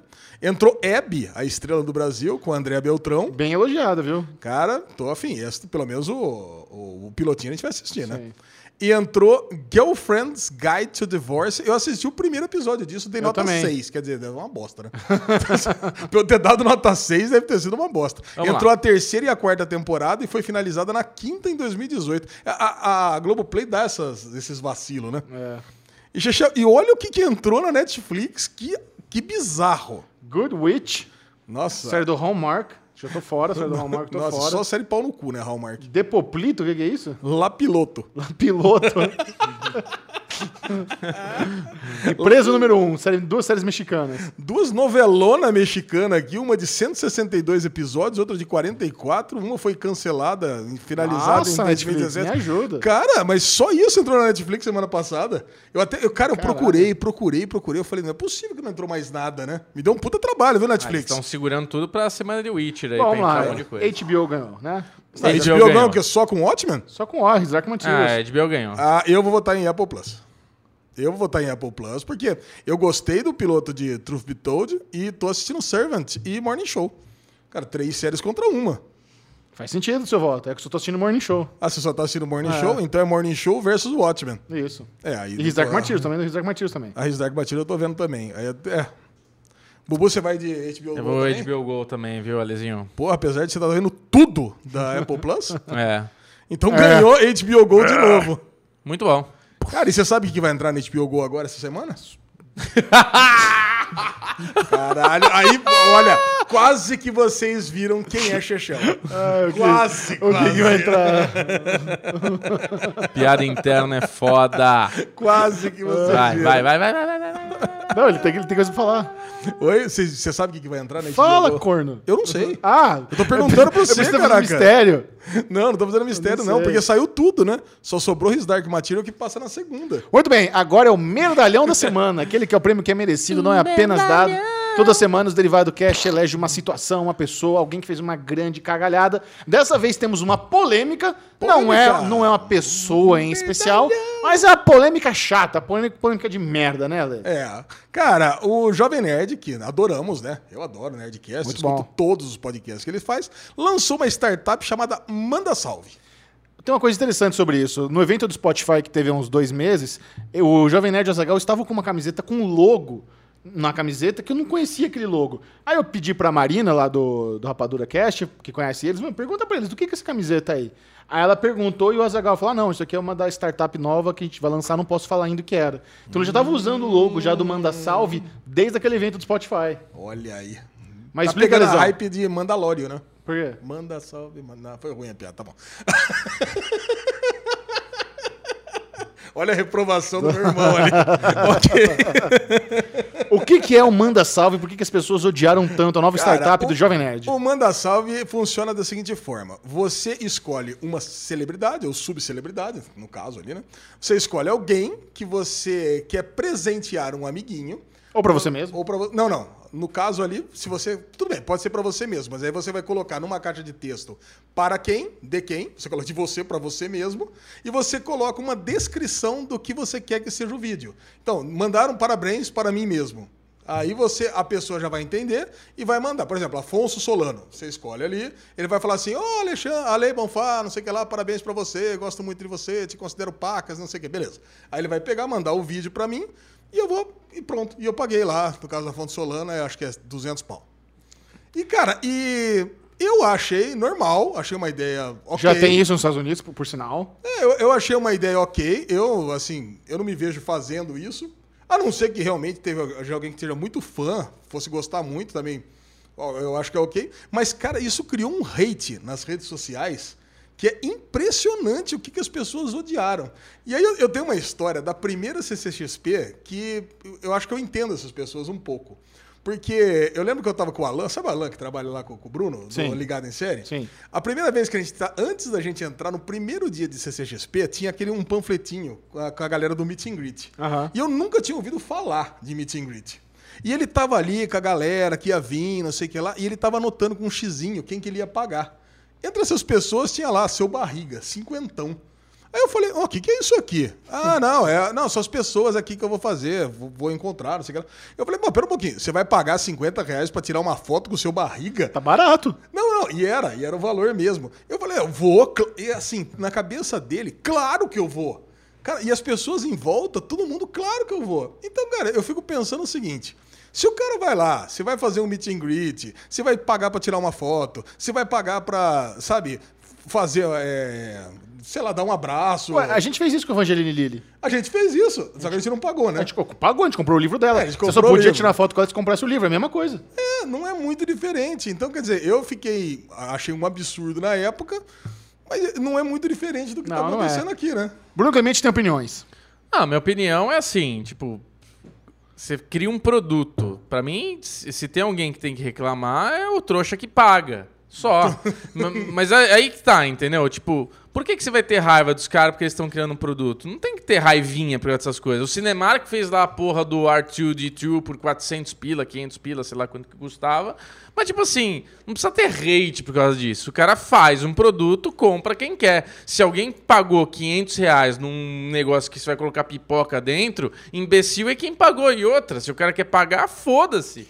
Cara, o- não tem que ter hate por causa do negócio desse. O, o Easy Nobre fez um vídeo falando sobre isso, ele tem uma análise muito boa, que é o seguinte: ele lembrou que a cultura brasileira tem muito dificuldade em aceitar pessoas que trabalham com a, com a internet monetizando a internet. É. Então, anos atrás, na época quando tinha blog, começaram a surgir os publi editoriais, que são artigos pagos, a galera ficava puto. Como assim? Meu blog favorito de receita culinária vai ter um post pago pela, pela sadia, que absurdo. Vocês são os vendidos. Mas, com o tempo, isso normalizou. Se tornou É. um padrão. Hoje em dia, um artigo publi editorial não ofende ninguém. Quando os youtubers começaram a ter patrocínio dentro dos vídeos, ó, galera, o vídeo de hoje é um apoio de iFood. No começo, a galera ficava puta. Porra, como assim? Youtuber, arranja um emprego, como você é folgado, não sei o que. Não sei o que. Mas hoje já é normal. Quando a galera começou a botar foto patrocinada no Instagram, pô, não sei o quê, vendido, mercenário, caralho. Mas normaliza. Então eu acho que esse primeiro hate do Manda Salve é isso. É a galera meio que confusa. Porra, pra que que eu vou pagar 100 reais por um vídeo do Afonso Solano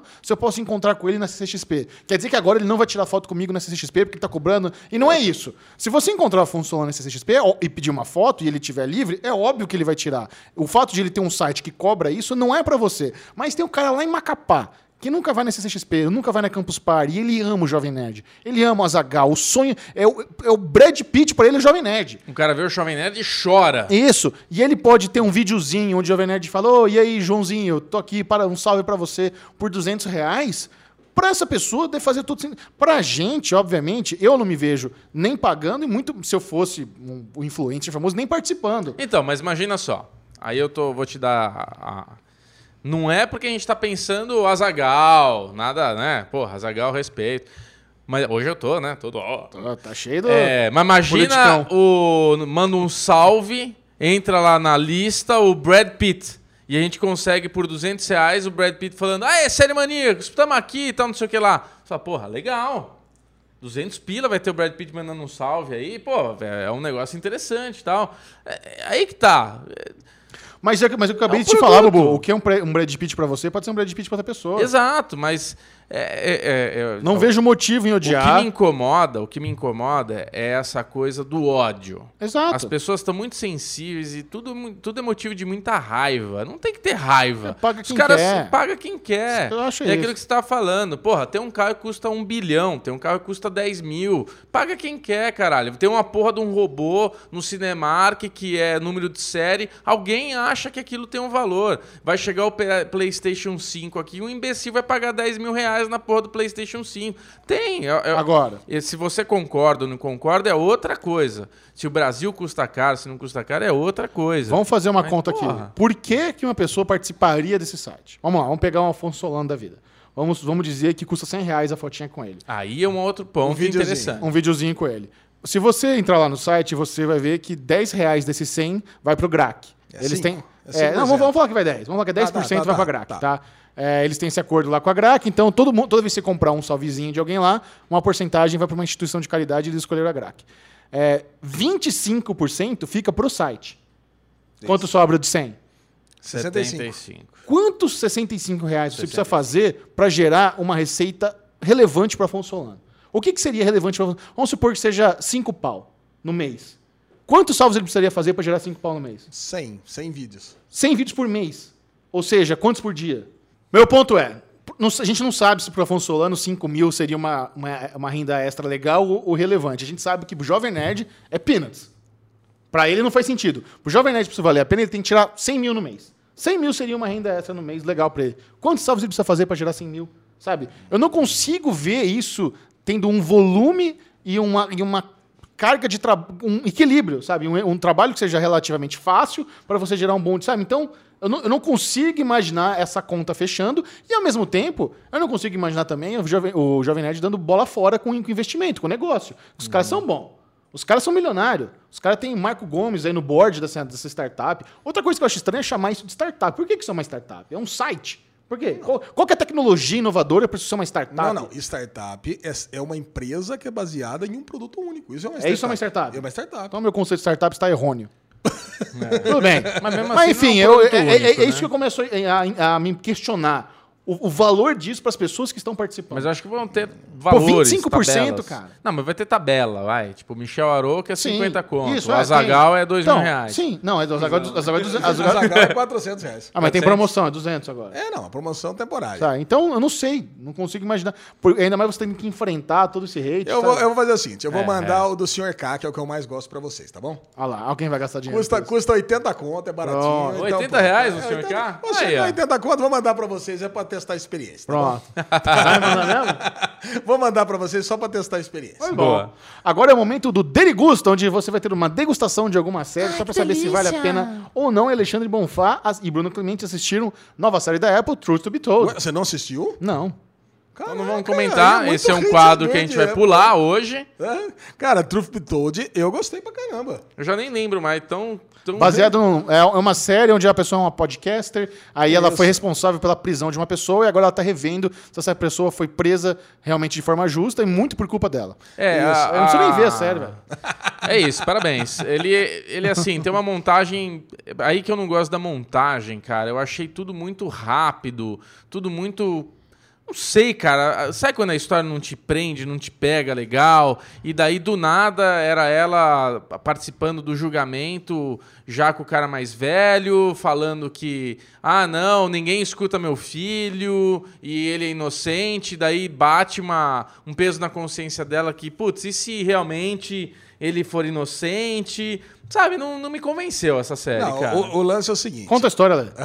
A história é de uma podcaster, que nem o Xixel falou, que ela, ela decide atacar com veemência o principal é, suspeito de um crime de um escritor, baseado no- na única, a única prova que tinha era o, o depoimento de uma das filhas desse escritor. E ela dizia que viu ele pulando um muro logo depois do pai ter sido assassinado. Isso. Mas depois de 20 anos do crime ter acontecido, ela tem acesso dá, né? às, às fitas Isso, é, é isso. ela tem acesso às fitas, onde ela vê que na delegacia de polícia ela, ela titubeou. E no julgamento, não, ela foi incisiva. Então dá pra ver que ela teve uma Parcela orientação, ela teve uma orientação para que ela realmente acusasse o menino. E o menino cresce e se torna nosso querido Jesse Pinkman. Isso. Cara, e eu assim, eu, eu fiquei muito interessado, porque eu, ao contrário do Bubu, eu gostei muito dessa montagem. Gostou? Gostei. Que eu, bom, né? Eu, eu, eu gostei, assim, e a, e a mãe do menino tá com câncer, ela vai morrer Pô, dali. e, é- e é uma série com o Octavio Spencer e o Aaron Paul, cara. Cara, é. E assim. E. E assim, eu só vi o primeiro episódio, eu queria ter visto os três lá pra ver aonde que vai se desenrolar. E é uma série de um crime. E o menino, e o Aaron Paul, se torna nazista. E Dentro da prisão? É, se torna nazista. E ele faz questão de mostrar para o Octavio Spencer, que é negro, todo mundo sabe, e ele faz questão de mostrar as suásticas, todas tatuadas para ela. Então ela entra naquele dilema, né? E agora? Eu peguei, transformei o menino no nazista, mas agora eu tenho que ajudar ele a tirar ele da cadeia, porque eu fui a culpada. E aí tem a família toda dela que não quer. Pô, agora você vai ajudar a tirar o nazista da cadeia? Caraca, por que, que você Me vai animei a assistir, hein? Intrigante essa trama aí. Cara, eu gostei. Você tá sendo. Você tá, você tá sendo Tô. sincero? Sim. Sendo sincero. Ah, então tá bom. É, eu assim, eu, eu preciso dar mais chance. Eu acho que pode ser o momento que eu vi também, não, não tava na hora certa, Eu, sabe? eu só não assisti que eu tava fazendo maratona de The Witcher. Netflix me mandou os, os episódios com antecedência. E eu fiz também, olha que delícia. E. É, não pode falar. é. O, o lance é o seguinte, Alezinho. Eu, eu não sei, cara. Eu, eu preciso ver novamente. Talvez em outro momento eu goste mais. Gostei do traço, Eda? Mas Pô, a lindão. princípio não, não me agradou, cara. Não me convenceu, assim. Ah, vamos assistir Não tá, mais. tá uma vamos continuar bosta esse assistindo. quadro. Vamos pro próximo. Vamos assistindo. Vamos lá. Eu queria falar um pouquinho também de Eu, a Avó e a Boi. Você assistiu também, né, Chico, o Puta primeiro? Cara, eu dei play, mas não terminei. Cara, eu vou falar pra você. Eu achei uma bosta. Não, então já passa, já continua. Não, não, mas é legal falar Nova série da pessoas. Globoplay. Nova série, porque eu tava muito Pariu, empolgado viu? pra ver. Eu enchi o saco de Tá todo sendo bastante mundo. elogiado, viu? Então não sei porquê, O cara. Omelete fez uma crítica rasgando cedo pra aí. Caraca, Ah, é cara, Globo, eu né? fui no painel da Globoplay na CXP, eu tinha visto um pedacinho, eu tinha gostado, enchi o saco do Chechel pra ele assistir, enchi o saco do Bubu também, mas eu vi o primeiro episódio e, nossa, que tortura que foi acabar de ver esse primeiro episódio, cara. Nossa, É, eu não não gostei, carinha terminar. de novelinha, não Ah. gostei, pô, não vou, não, são só seis episódios curtinhos e não vou acabar. É a história de duas avós do menino, que, assim, o único objetivo da vida das duas é uma brigar com a outra. Se odeiam e moram em frente à rua uma da outra. É, não, assim, até tem uma edição lá modernona, mas. mesmo. Puta, mas assim. Puta, não me pegou, não me capturou, não gostei. Parabéns, Alexandre Bonfá. Agora é aquele momento das séries com spoiler. Então receba a chamada mais spoilenta da Spodosfera. Spoiler! Delay foi esse aí, garoto. Caralho, tá cozido. Alexandre Bonfá botou aqui na pauta uma série que ele assiste e ama muito, que é Silicon Valley. Cara, Silicon Valley. Vamos falar de Mr. Robot ali. Porra, mano. Já tá Não, com uma hora e acabou, aqui. aqui acabou Silicon Cara, Valley. é é series finale de Silicon Valley. Caralho, velho. Vai, fala. Tá desculpa. bom, então pula, Silicon Valley. vamos reclamar. Tiramos, mas- tiramos fala, Silicon Valley. Não, agora vai falar, porque depois vão falar, ah, eu queria escutar de Silicon Valley e o Bubu não deixou. Agora fala essa bosta aí. Cara, eu queria falar de Silicon Valley porque, pô, foram seis temporadas, numa, é uma comédia que foi muito assistida. O Xexá assistiu, você assistiu? Foi muito assistido, você falou? Foi, cara. muito cara de uma, pau. uma comédia muito assistida. Eu vi, eu vi a primeira temporada todinha. Você viu a primeira temporada todinha, cara, e que você viu a primeira temporada, você viu tudo, porque é aquela mesma dinâmica de perde e ganha É, então. até o final. Essa foi a conclusão que eu cheguei quando eu voltei pra segunda. Falei, putz, isso vai ser repetitivo. Larguei mão. Cara, o lance de Silicon Valley é que eles, eles ganham uma grana, a, a startup deles vai pra frente, depois vai pra trás. Vai pra frente, depois vai pra trás. Na última temporada, eles estão bonito, eles estão grandes. Pied Piper lá- ainda? Pied Piper ainda, eles têm lá o software de compressão de dados, mas eles já estão gigantes. Eles querem, eles conseguiram fazer uma internet descentralizada que vai dominar o mundo. E eles focam essa última temporada na questão de ética. Começa até com o Richard Hendricks lá no, no Senado americano, como se fosse o, o- o Zuckerberg, coisa e tal. E, cara, e assim, e dentro da temporada, cara, é episódio após episódio, não perde e ganha. E você acha no último episódio que eles realmente vão ficar milionários. Mas não. No último episódio, eles caem, se fodem fe- feio, e eles acabam como, com um documentário explicando por como que eles se fuderam. Bosta de final. Caralho, cara. E assim, ele tá trabalhando, o Richard Hendricks acaba trabalhando lá como um, um- um professor da faculdade, coisa e tal. Mas era, era pra eles ter se dado bem. Esse aí que parece o Bill Gates? É.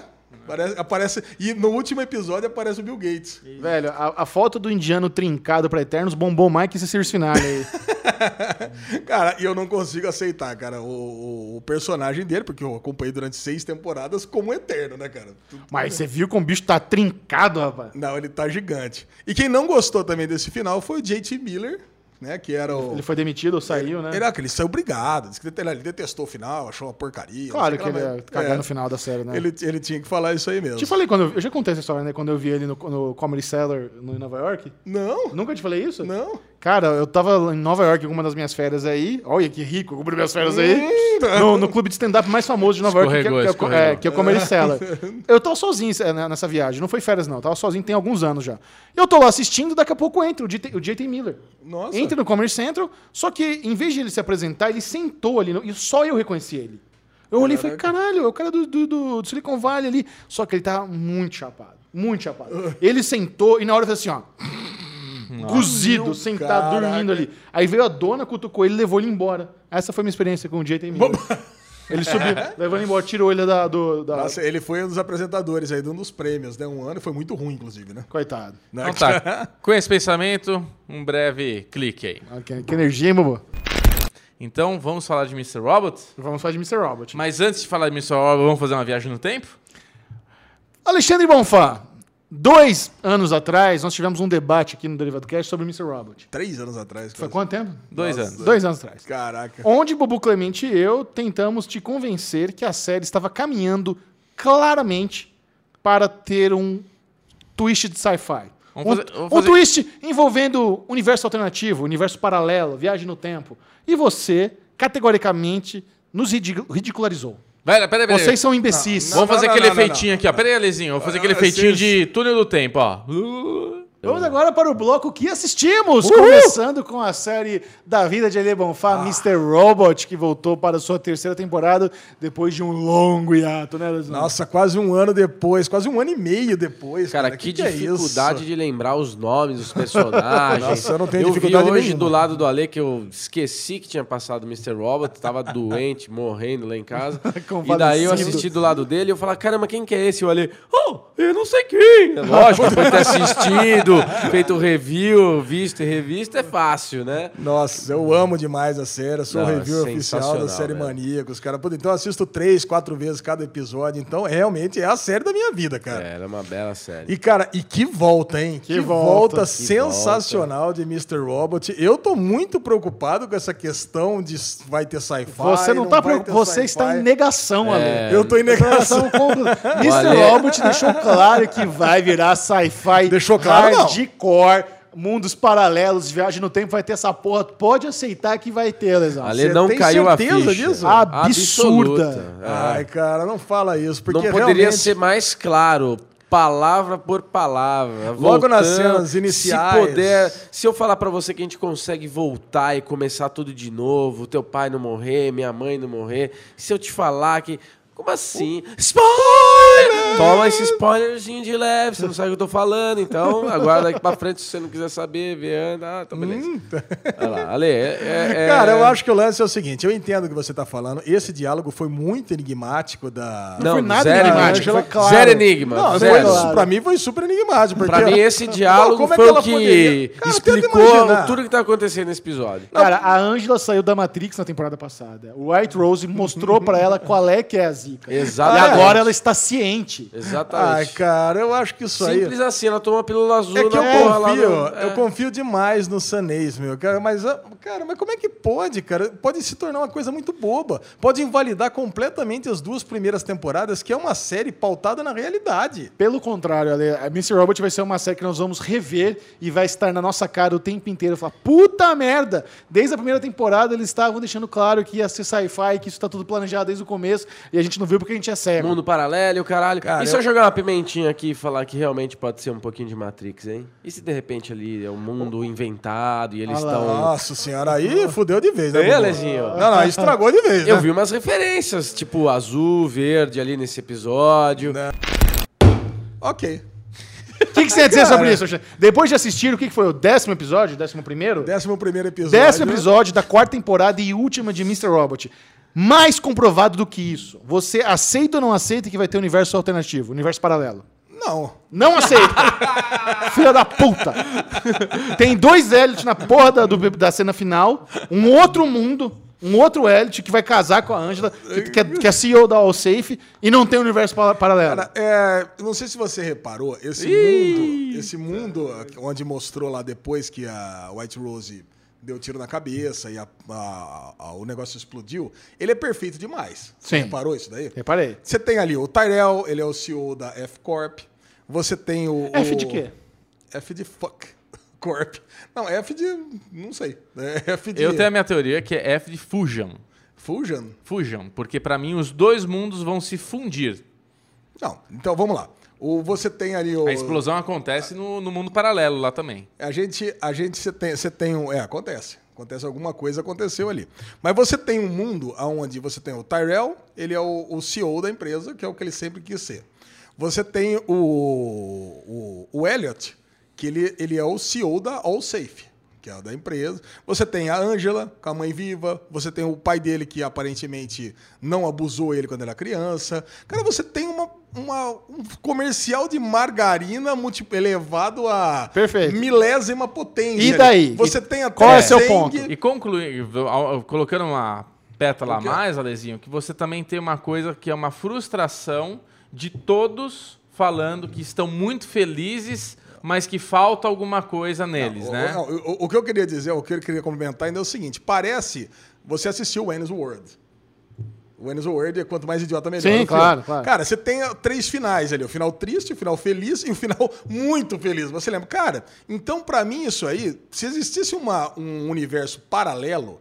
Você tem um universo paralelo onde você tem algumas coisas diferentes, mas você teria uma desgraça Ô, aqui, Alesão, uma coisa ali, lá, uma né? coisa. Cara, você não teria Você uma nerd coisa. dando dessas, é multiverso. É multiverso. Você acha que não pode ter um paralelo onde tudo é perfeito? Não, pois é, eu não acho que não. Rick Você and Morty, não? né? Não, eu acho Tem que não. um milhão de universos. Vai ter o cagado, todo fudido, onde tá tudo pegando fogo. Vai ter um mediano, vai ter o ruim e vai ter o bom. Por que, por que que o bom não pode ter se vai ter o fudido? Eu acho que é o seguinte. Eu tenho o que ver Rick and Morty, né? Que tem até o... É, não, tudo bem. é.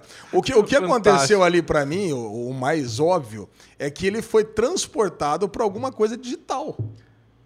É muito mais óbvio isso daí. Puta, agora me arrependo de ter ficado tão incisivo com você. É bom é isso. Cara, porque o que É acontece? Pode ter, ele pode ter entrado numa Matrix, alguma coisa assim. Isso porque... eu falei nesse vídeo que a gente postou aqui. E não você uma... me ridicularizou. E não, ser uma... não, não, não é que eu ridicularizei você. Você acabou de ouvir. Uhum. Eu falando que não, puto, isso deve ser pior ainda. Que eu, eu achava que era uma péssima ideia. É. Mas agora, diante de uma possibilidade de um universo paralelo, eu acho até boa. É a solução. É uma solução, porque, meu, você, você vai colocar agora um, um lance desse faltando dois episódios pra acabar? Né, cara? Mas tem Imagina. mais um. Não, é um que passou agora, né? Não, um que já foi. Falta, falta um episódio, né? Não, aqui vai ser um duplo o último. É, então, agora só falta um. E pra se no fim acabar. a gente descobrir que vai ser que nem aquele episódio de Black Mirror, que tudo era uma simulação pra ver qual que era o negócio melhor e o Elliot só tá num lugar. Pode ser que ele esteja no Matrix o tempo todo, né? Mas se, se ele tá na Matrix, por que, que ele tá encontrando com ele mesmo? É, que ele, ele passou para pro outro lado do Matrix, sei lá. Ele tá. Ele tem dois personagens lá dentro. Não sei, cara. É, Eu sei que é o seguinte: é uma realidade daquela onde tem essa, essa felicidade tão escancarada para todos os personagens, Mas tem uma vê- cara de programação de computador. Isso Você vê que o Elliot da, da Universo Bonitão tá começando a sintonizar na mente do Elliot do, do E-Corp. Por isso a minha teoria da fusão. Ele- porque a minha ideia era essa daí. Ele, ele controla lá. É a mente dele que está controlando o lá de dentro também. E acabou acontecendo alguma coisa ali que deu errado, que ele tá. Ele, é, que ele conseguiu fazer lá uma persona dupla. Bom, infelizmente não vamos comentar o Series Finale de Mr. Robot porque o Bruno Clemente quer botar a gente em férias, então só ano que vem. Pô, Bom, né? Descansar. A gente pode comentar na volta, né? Mas aí vai ser janeiro. Não vai ter mais graça. Poxa vida. A gente grava um Derivado Cast por Skype. Não, É, tô brincando. cara. Não, eu, eu tô muito feliz com essa reta final de Mr. Nossa. Robot. Eu acho que teve um outro episódio que eu não gostei muito. E pra mim, como eu já disse, é- precisava de 10 episódios no máximo pra resolver essa temporada. Eu não teria tido esse twist. Ah, É. essa temporada. se, Não. se acabasse no, se acabasse no episódio da. Não, teve uns dois fillerzinhos nessa temporada. Ah, cara, mas Tem uns dois fillerzinhos. Eu tô até bem o feliz com episódio essa temporada, Conflict, né? Que é o episódio do, do hack final lá. ah, Pra mim foi perfeito, não teve nenhum é, eu filler. tô- Você não gostou do episódio da morte da Dom, que nada me tira da cabeça que ela morreu ali de explosão do avião. Agora, Ah, Mas esse a gente nem comentou. Esse foi né, ruim. Esse a gente não comentou que a gente tava na CCXP. Cara, eu, eu tava esperando mandarem uma de Pablo Escobar explodindo o avião lá, cara. Mas eu acho que capaz de explicar ainda, capaz de mostrar. Você, você tem várias coisas que diziam que ela morreu. É. né? Por exemplo, você tem o pôster lá da cantora, da Patsy Cline, que ela morreu de acidente aéreo. Ah, não sabia dessa. Cara, você tem. Você não, você legal. não leu minha review? Claro que li, não lembrava disso. Cara, você tem lá Não o leu. pôster. Caraca! Você tem o pôster que ficou em destaque durante um bom tempo lá, que tá no apartamento da Dom. Você tem o nome lá do processo, lá da resposta do código de erro, que é Gone. E Gone, que é o erro 410, que normalmente quando você bate alguma coisa no servidor e, e e não encontra, é o 404, que é o Not Found. Agora, quando você bate e não encontra definitivamente, é o 410, que é o nome do episódio. Então também dá pra entender que refere-se a ela gone. Então, quer dizer, tem muita e pô, e o próprio Irving, né, aparecendo do nada ali, falando pra ela, ó, fica tranquila que nós não vamos mais atrás de Nossa, vocês cons- não. Conseguiram meia diária com o Bob Carnivale. Meia E o Leão ó, também, rapidão, né? hein? E o Joey Badass também, né? É. Cara, pô, eu, eu gostei desse episódio, assim, mas foi o pior Também episódio gostei. da temporada, com certeza. Foi um lixo. é, também gostei. Então tá bom, não perca em 2020 nossa review do Circe Finale de Mr. Robot. Quem sabe até lá já não entra no Amazon Prime Video, a galera assiste, né? Porque Vai, vai entrar. as pessoas perguntam, onde é que tá passando o Mr. Robot? Tá passando nos Estados Unidos. É. Não tem nenhum canal, nenhum serviço de streaming trazendo pro Brasil, que é um erro. É. Infelizmente, essa, a, a série teve um problema muito grande de distribuição e, por, e eu acho que não a segunda temporada perdeu muito público, mas a falta de distribuição legal perdeu a audiência fodida. E é uma pena, né? Porque é uma série fantástica. Linda mesmo. Até a temporada passada passava no canal Space, Sim. né? TV a cabo. E Mandalorian, Alexandre Bonfá. No- Nossa, eu Que acho que eu, estamos com eu acho que eu vou passar a bola direto pro Bubu, né? Porque fizeram esse episódio pra ele. Por quê? Bill Burr e Sons of Anarchy. e no mundo de Mandalorian, caraca, A ele gente deve ter teve o. Bob Elvis, né, de, de Sons of te- teve o Bill Burr, que é um cara de stand-up que eu acho muito engraçado. Mas assim, eu, eu comentei com o Michel, né, Alezinho, que eu acho que Mandalorian mandou super bem os três primeiros episódios. Você não gostou desse episódio sexto? Não, calma. Ah, Os três primeiros episódios, você tem uma narrativa sendo construída ali que vai te levar para algum lugar e tudo mais. A partir do quarto até o sexto, a gente tá entrando nessas aventuras. é, sai de questas. Side quests. Eu não tô gostando. Ah, o sexto não. episódio, o sexto episódio eu achei legal. Foi legal o quinto caramba. episódio eu achei bem ruim e o quarto episódio eu não gostei. Mas assim, eu não tô gostando pra onde a gente tá indo. O quinto episódio que foi em Tatooine, você não gostou? Não. Ah, cara, é um banho de nostalgia total. É. Tem o mesmo, tem a mesma taverna que tinha na Nova, na, na Nova Esperança, cara. Legal. Mas e a história? Cara, a história foi muito legal, cara. Chega lá do nada, tem um carinha lá do nada, tem que fazer não sei o que lá do nada, do nada acontece não não sei é. o quê. O cara é um cara novo da guilda. Baby tá- Yoda, foda-se, deixa ele lá guardado lá na, na, na porra do, do armário. armário lá da nave. Ah, mas o, o lance é o Aparece de seguinte, vez em quando é- só pra agradar os fãs. Não, imagina o seguinte. Não, cara, imagina o seguinte. Ele é perseguido pela guilda. Ele já foi excomungado, né, Jajão? Ele foi excomungado da guilda. Ele vai ser Excomunicado. Excomunicado da guilda. Ele vai, ele vai viver a vida dele dessa forma. Aí tem 400 milhões de caçadores com aquela porra que apita quanto mais perto tá dele. Isso. E ninguém chega nele. Não, tá e ele chegando. larga o Iodinha na salinha lá no, no- no- na dispensa da nave Mas, dele. cara, você quer, quer que, você quer Porra, que ele não, faça o quê, velho. cara? Porra, ele não pode sair com o objeto mais procurado do universo. Ele não pode largar na nave dele. Ah, de boa, vou sair com esses cinco assassinos. Não, a nave dele tava quebrada. Ele tinha que parar pra arrumar. Ele parou em Beleza, Tatooine. mas ele vai ser uma missão, porra. E aí Ah. a tia, aí o Iodinha sai pra dar rolê e ninguém tá atrás do Iodinha naquele momento.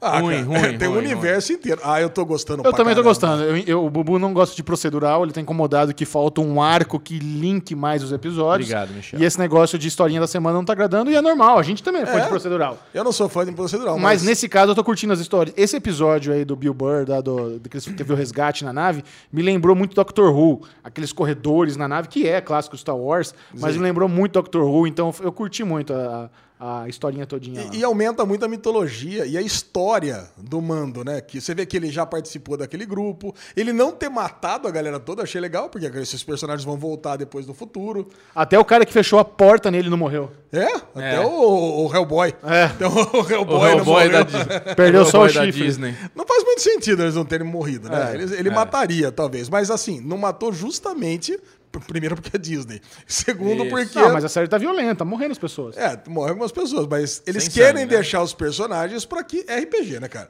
É. Cara, é, é uma campanha de RPG Total. perfeita Então, essa Ale, série. mas aí que tá, né? Eu não posso falar. Eu, eu queria muito comparar aqui com você, mas a gente vai chegar lá mais pra frente, que tem uma outra série que faz isso. Mas e faz série? muito bem.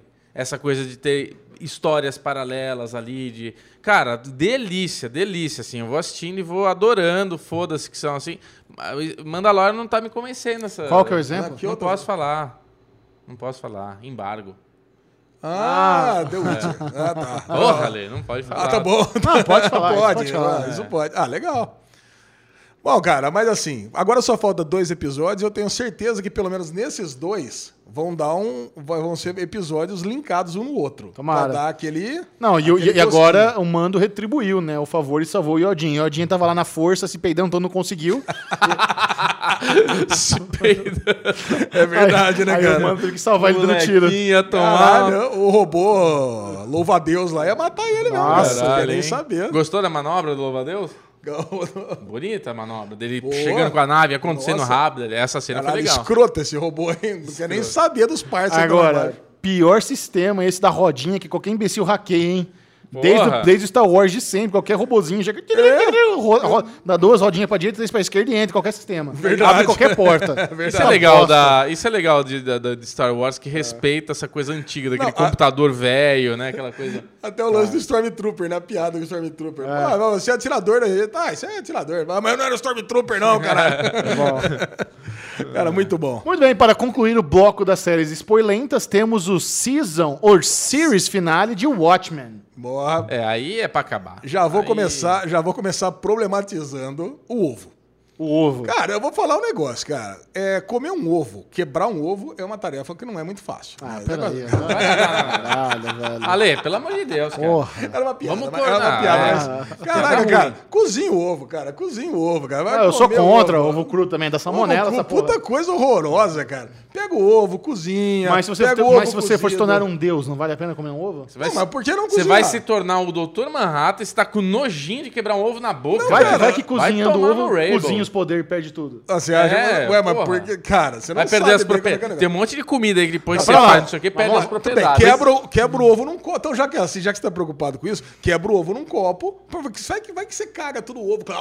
Primeira pergunta, então, vamos lá. Então, vocês acreditam que, a Ângela se tornou a nova doutor, Não, eu doutora acredito Manhattan? não. Eu vi, a, eu vi a entrevista do Damon Lindelof E ele depois dizendo que tá confirmado. E você, Bobo? Eu acredito que sim. Aí eu até falei pro Michel o seguinte: já começamos no- na cena final do negócio. Sim, que é o que importa. Seria muito legal a segunda temporada, que ainda não está confirmada, mas seria muito legal a segunda temporada começar com ela, na, onde ela parou, e ela enfiando o pé e caindo na piscina. Porque pra se transformar no Dr. Manhattan, não é uma coisa que aconteceu assim num clique do relógio. Ele se deteriorou, aí depois ele se reconstruiu, tem toda uma mitologia por trás dessa porra. Então, assim, eu acho que seria muito legal ela também passar por um processo de transformação. E não tomou ovo e pronto, brilha agora. Acho que não, acho que ela precisa ter essa transformação. Então ia ser muito legal e começar assim a segunda temporada. Ela caindo tal, não, não tem, depois a coisa vai rolando, ela vai se descobrindo, né? Que como. Próxima pergunta. Vai. Precisa ou vocês querem segunda temporada? Ah, eu acho assim, não precisa. Mas eu, como um cara que gosta de coisas boas, da HBO sabe fazer muito bem as coisas, eu gostaria sim. Gostaria de continuar. Não, eu não quero. Eu não quero porque é o seguinte, o Damon Lindelof também já falou que ele não quer participar. É. não é bem isso. Não é isso? É, bem- é mais ou menos, é assim, ele, ele tá meio, meio sabonete nessa história. O lance é, ele, valorizando, é, né? ele se entregou de corpo e alma pra fazer essa série. Ele demorou. é, e não, e assim, não é bem isso também. O, não é comum você fazer uma, uma, uma temporada fechada sem chance de ter mais temporadas. As séries não funcionam assim hoje em dia. Hoje em dia as pessoas querem volume. É para você fazer uma série para ela ser escada da próxima temporada, que nem a quinta temporada de Peaky Bl- Peaky Blinders. Ela só existe porque vai ter a sexta. Sim. É, é esse o Agora, você ter um produto artístico como o Watchmen, onde nove episódios você conclui a história, porque pro Lindelof ele falou tá também, pronta. aque- aquele final não é um cliffhanger, é uma conclusão. É. Se ela vai pisar na água e vai, vai, vai afundar, ou, ou é- ou ela virou uma deusa e vai andar na água, esse, esse é o final que eu quero. Eu não quero que isso seja um gancho. É. Ele comparou com o final de Inception, que você vê lá o, o peãozinho de Leonardo DiCaprio e caiu ou não caiu aquela porra? é. É. mais Tem gente que odeia esse final, tem gente que acha brilhante. né? Essa o foi a final de. Sopranos também. Outra- mais ou menos. Esse lance de um final mais interpretativo, porra, se você assistiu Lost, se você assistiu Leftovers, faz parte do emo dele, cara. É, é assim que ele conta história. E o carinho que ele teve, que toda a equipe de roteirista teve com essa com o Watchman, é claro o quanto eles amam a HQ, o quanto eles têm conhecimento, o quanto eles Isso. pegaram o material base, expandiram e com os cara, Para pensar que na série ele disse que o plano do Ozymandias de salvar o mundo não é que falhou, mas ficou incompleto. Porque o Ozymandias não apenas queria evitar o holocausto nuclear, mas como queria criar utopia. E não rolou utopia. Não. Tem- imagina isso, eles pensaram em tudo isso. Isso é, um, um, um ponto que ele extrapolou e é muito, muito, muito bom. Muito o, o fato de o Dr. Manhattan abrir mão da, do conhecimento, da onisciência dele, de botar aquele negócio na testa dele para ele se tornar humano. Eu tava relendo ontem HQ. Quando o, o Dr. Manhattan chega em Nova York e a Lula lá fudeu tudo, e ele tá com a Lori, e ele, e ele tá meio confuso por causa dos Tachyons, ele fala. Tachyons? Tachyons? É? Tachyons, né? Tachyons. Tachyons. Tachyons. É, ele fala, meu, é, é prazeroso essa incerteza. Ele, ele tem tesão na incerteza. É. Sabe? Então ele se tornar humano faz ainda mais sentido com isso. com- Quando ele fala na HQ que ele tem tesão na incerteza. Então muitas das coisas que as pessoas. A maior crítica ao Dr. Manhattan Lacal. As pessoas falam, eu não gostei da execução. Cara, você reclamar da execução é você não ter entendido a série. Porque ali é o Dr. Manhattan homem. É o Novo Testamento. É quando Deus vira homem. É isso. Não tem ele brilhando. Não tem ele overpower. É ele homem confuso. É isso que está acontecendo ali. Está 100% coerente. Então, mesmo quando a pessoa critica a execução, é a pessoa que claramente não está prestando atenção para onde a série está indo. Puta, Isso me incomoda pra caralho, cara. Nossa, Porque exatamente. foi muito bom. Pra mim, foi uma experiência televisiva inesquecível. Ter feito os vídeos com a Mikan, cara, foi especial porque a gente mergulhou fundo. A gente mergulhou fundo, a gente absorveu todos os materiais extras, lia Pitpedia, escutava o, o- Cara, o Lindelof participou do podcast americano. Da, da HBO, sabe? É muito gostoso você ouvir a paixão dele por essa série, como ele dá crédito pra todos os roteiristas. Ele não, não, não fala, eu sou foda, eu fiz o Watchman. Ele fala que foi um processo, um processo colaborativo, que não independente. Pra você ter uma ideia, que legal isso. Ele tava contando aquele episódio lá da, da nostalgia, que então tinha nostalgia e tem um elefante. Sabe o que ele queria que fosse no lugar do elefante? Vocês não vão É. acreditar. Ele queria que fosse uma clone da Ângela. Caralho. Caraca. E que uma roteirista falou: não, essa ideia é uma merda, tem que ser um elefante. O elefante nunca esquece. O elefante é o símbolo da Lady True. O elefante tem uma capacidade cognitiva muito grande. Então por- não tem por que ser uma clone da Angela. E ele queria porque queria ser uma clone e foi convencido pelos roteiristas para ser um elefante. E, ele, e o roteirista estava certo. É muito melhor ser um elefante. Muito melhor, Imagina mas- que bizarro. Ele, ela entra e tem uma clone dela lá sentada, morrendo. Sabe? Isso é muito estranho. Então, cara, eu, eu, eu amei essa série. Foi, foi daí a gente, então, vai não, ficar, não, então- então- a gente vai ficar se perguntando, e a clone? O que, que vai acontecer? É, Porque- tinha que ficar mais Mas essa. resumindo, pra você, então acho que fechou, tá bonito. É, tá bom, tá lindo. É, uma- é- é aquele negócio. Creme se de tiver, la creme. óbvio que eu vou assistir. Mas eu tô, eu tô feliz e satisfeito com o que o Watchman Ah, é. não, complementando, então, é um negócio assim, se tiver, eu só gostaria que tivesse com o Damon Lindelof. Isso. Para daqui a uns dois, três anos. Isso. Pensando numa nova história Pronto. que complementasse essa mitologia. Ah, mas Porque, é cara, isso. você, você nunca deve ter lido antes de Watchman. Não. Cara, Before Watchman. É uma bosta, cara. É horrível. Ele pega todos os personagens e tem prequel de todos os principais personagens. Comediante. Cara, é, mas é, é feito, não é do Alan Moore, não é o desenhista também, não é Dave Gibbons, não é nada. Mas, cara, e também não foi feito com o aval do Alan Moore, nada. O Alan Moore detesta isso daí. Cara, e, Pelo amor de Deus, isso é tudo, né, velho? cara, eu tenho certeza que ele adorou essa minissérie. Puta, tenho não sei, hein? certeza, cara. Anarquista convicto do jeito que ele é, duvido. Ah, cara, eu vou Uma falar. série tão progressista como essa, eu duvido que ele gostou. Então, mas assim, eu acho que o negócio Mas é vamos esse. lá. Se tiver segunda temporada, nós temos Doutora Manhattan, temos a clone lá, a Biam. O novo sobreviveu. Rorschach, né? O Looking Glass. O Luke Inglés. Você acha que o Luke Inglés iria pro lado do Rorschach da força? Não, eu acho que ele seria um personagem que ele é muito análogo Ah, ao tá, Rorschach pra tá mim. bom. Seria. Ter- teremos aí. O Coruja pode aparecer, quem sabe? As Ah, corujas nem acho que não apareceram, aparece né? mais. Lubiman. Cadê o Lubiman? Que, bem. O Lubiman é aquele magrelo que bota Lubi. É verdade, o KY Man. O Michel falou que tá mó polêmica de todo mundo querendo saber quem que é o personagem. Eu É caguei. verdade. Ele era, pra mim, ele era aquele cara lá, o Mas amiguinho, é, né? na Pitpedia confirmou que é o Pete. O- o, o Ah. agente, olha que interessante. Na Pit- Pitpedia é um site que a HBO criou, que é para os roteiristas de Watchmen tirarem sarro da gente. Então tem memorandos do FBI, tem, tem, tem um monte de coisa lá. E o último Pitpedia é o, é o chefão do FBI falando que o Pete é aquele agente lá, o amigo da Lori Blake, o magrinho alto lá. Falando que ele está foragido, que ele está expulso do FBI, que eles estão puta com o Pete e que eles foram. E quem quiser pegar as tralhas que tem lá na, na, na sala dele pode pegar. Tem um monte de HQ de pirata. Então ele lê os, os contos do, do Cargo Negro, ele lê. Caraca. E encontraram um galão do que parece ser óleo de canola. Nossa, então ele é o, ele é o KY. Ele é o KY Man. E a outra pergunta que também fizeram é o que caiu lá na Fazenda dos Pô, Clark. foi o foguete, claro. Foi o foguete. O Lindelof Óbvio. confirmou que era o Ozymandias caindo lá no. Por isso que ela. Clark. Não, mas aí faz muito sentido. Aí, porque a Lady Trula tinha que comprar o- a fazenda dos Clark, porque ela tinha que ter direito É. Sim. ao que caiu ali. Pra ficar, ó, aí ficou É muito... isso. Alguma questão, Bubu?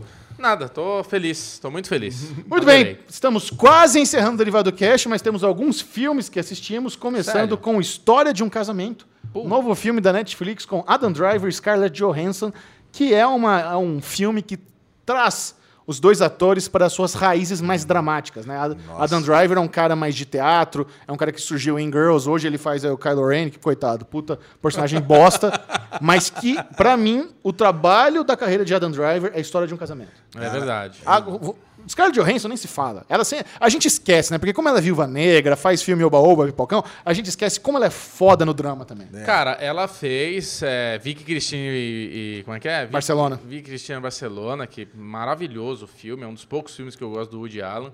E ela é foda, né? Acho que a Scarlett Johansson ela é uma atriz maravilhosa. Além de linda, ela é muito boa. E realmente. Aí eu queria ó, saber de vocês, vocês como homens casados, com filho, como foi assistir esse Então, filme? foi, foi incômodo, né, cara? Eu, assim, tava até, quando eu vi meio a sinopse, tava até preparando a Sabrina pra assistir comigo, de tipo, ó, não vamos se influenciar, hein? Casal de rotina aí, pelo amor de Deus. Conta a né? história aí.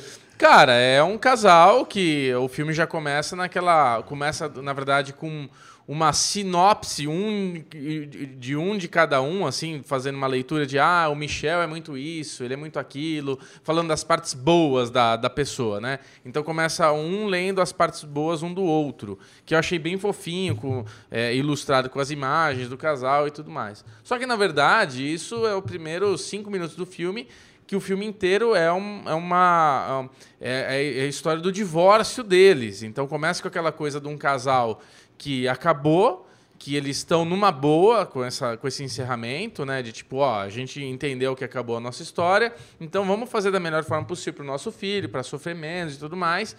Só que nisso é, eles começam a tomar decisões. Então, tipo, a mulher dele, ela é uma atriz que ela deixou de, ela, ela estava em ascensão, que ela fez um filme, que ela estava famosa, só que por causa da, da, da, da, da- decisão dela de ter filho, de casar, de não sei o que lá, meio que a carreira dela ficou estacionada. O marido dela, que é o cara que ele casa, que é o Drive, aí ele começa a virar um diretor. Ele é um diretor de teatro que começa a ter sucesso, começa a ir bem, só que teatro não é uma coisa que dá muito dinheiro e tudo mais.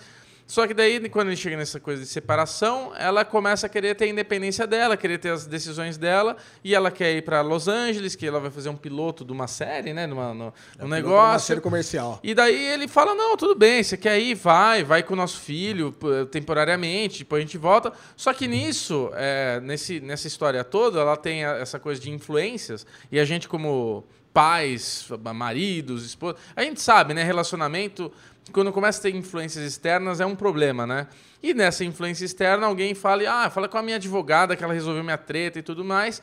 E a gente entra na questão do filme, onde um advogado pode deturpar todo um bom entendimento de um casal e e ir para um lado muito mais agressivo, muito mais, ó, você tem direito a isso, você tem direito a isso, mas tipo, a gente não tá em nenhum momento o casal falando em o que que eu tenho direito ou não, tá tipo numa boa, puta, pega o carro, leva, pega não sei o quê, se eu precisar a gente conversa, né? Tipo, só que a advogada faz ser aquela situação de tipo, você tem direito, isso é seu. E, né, na hora que o, é, é, a gente tem esse lado da, da esposa que Até então eles não queriam ter a participação de advogados né, na história, mas na, a partir do momento que a Scarlett Johansson usa uma advogada e intima o marido para o divórcio, ele precisa ter um advogado para responder isso.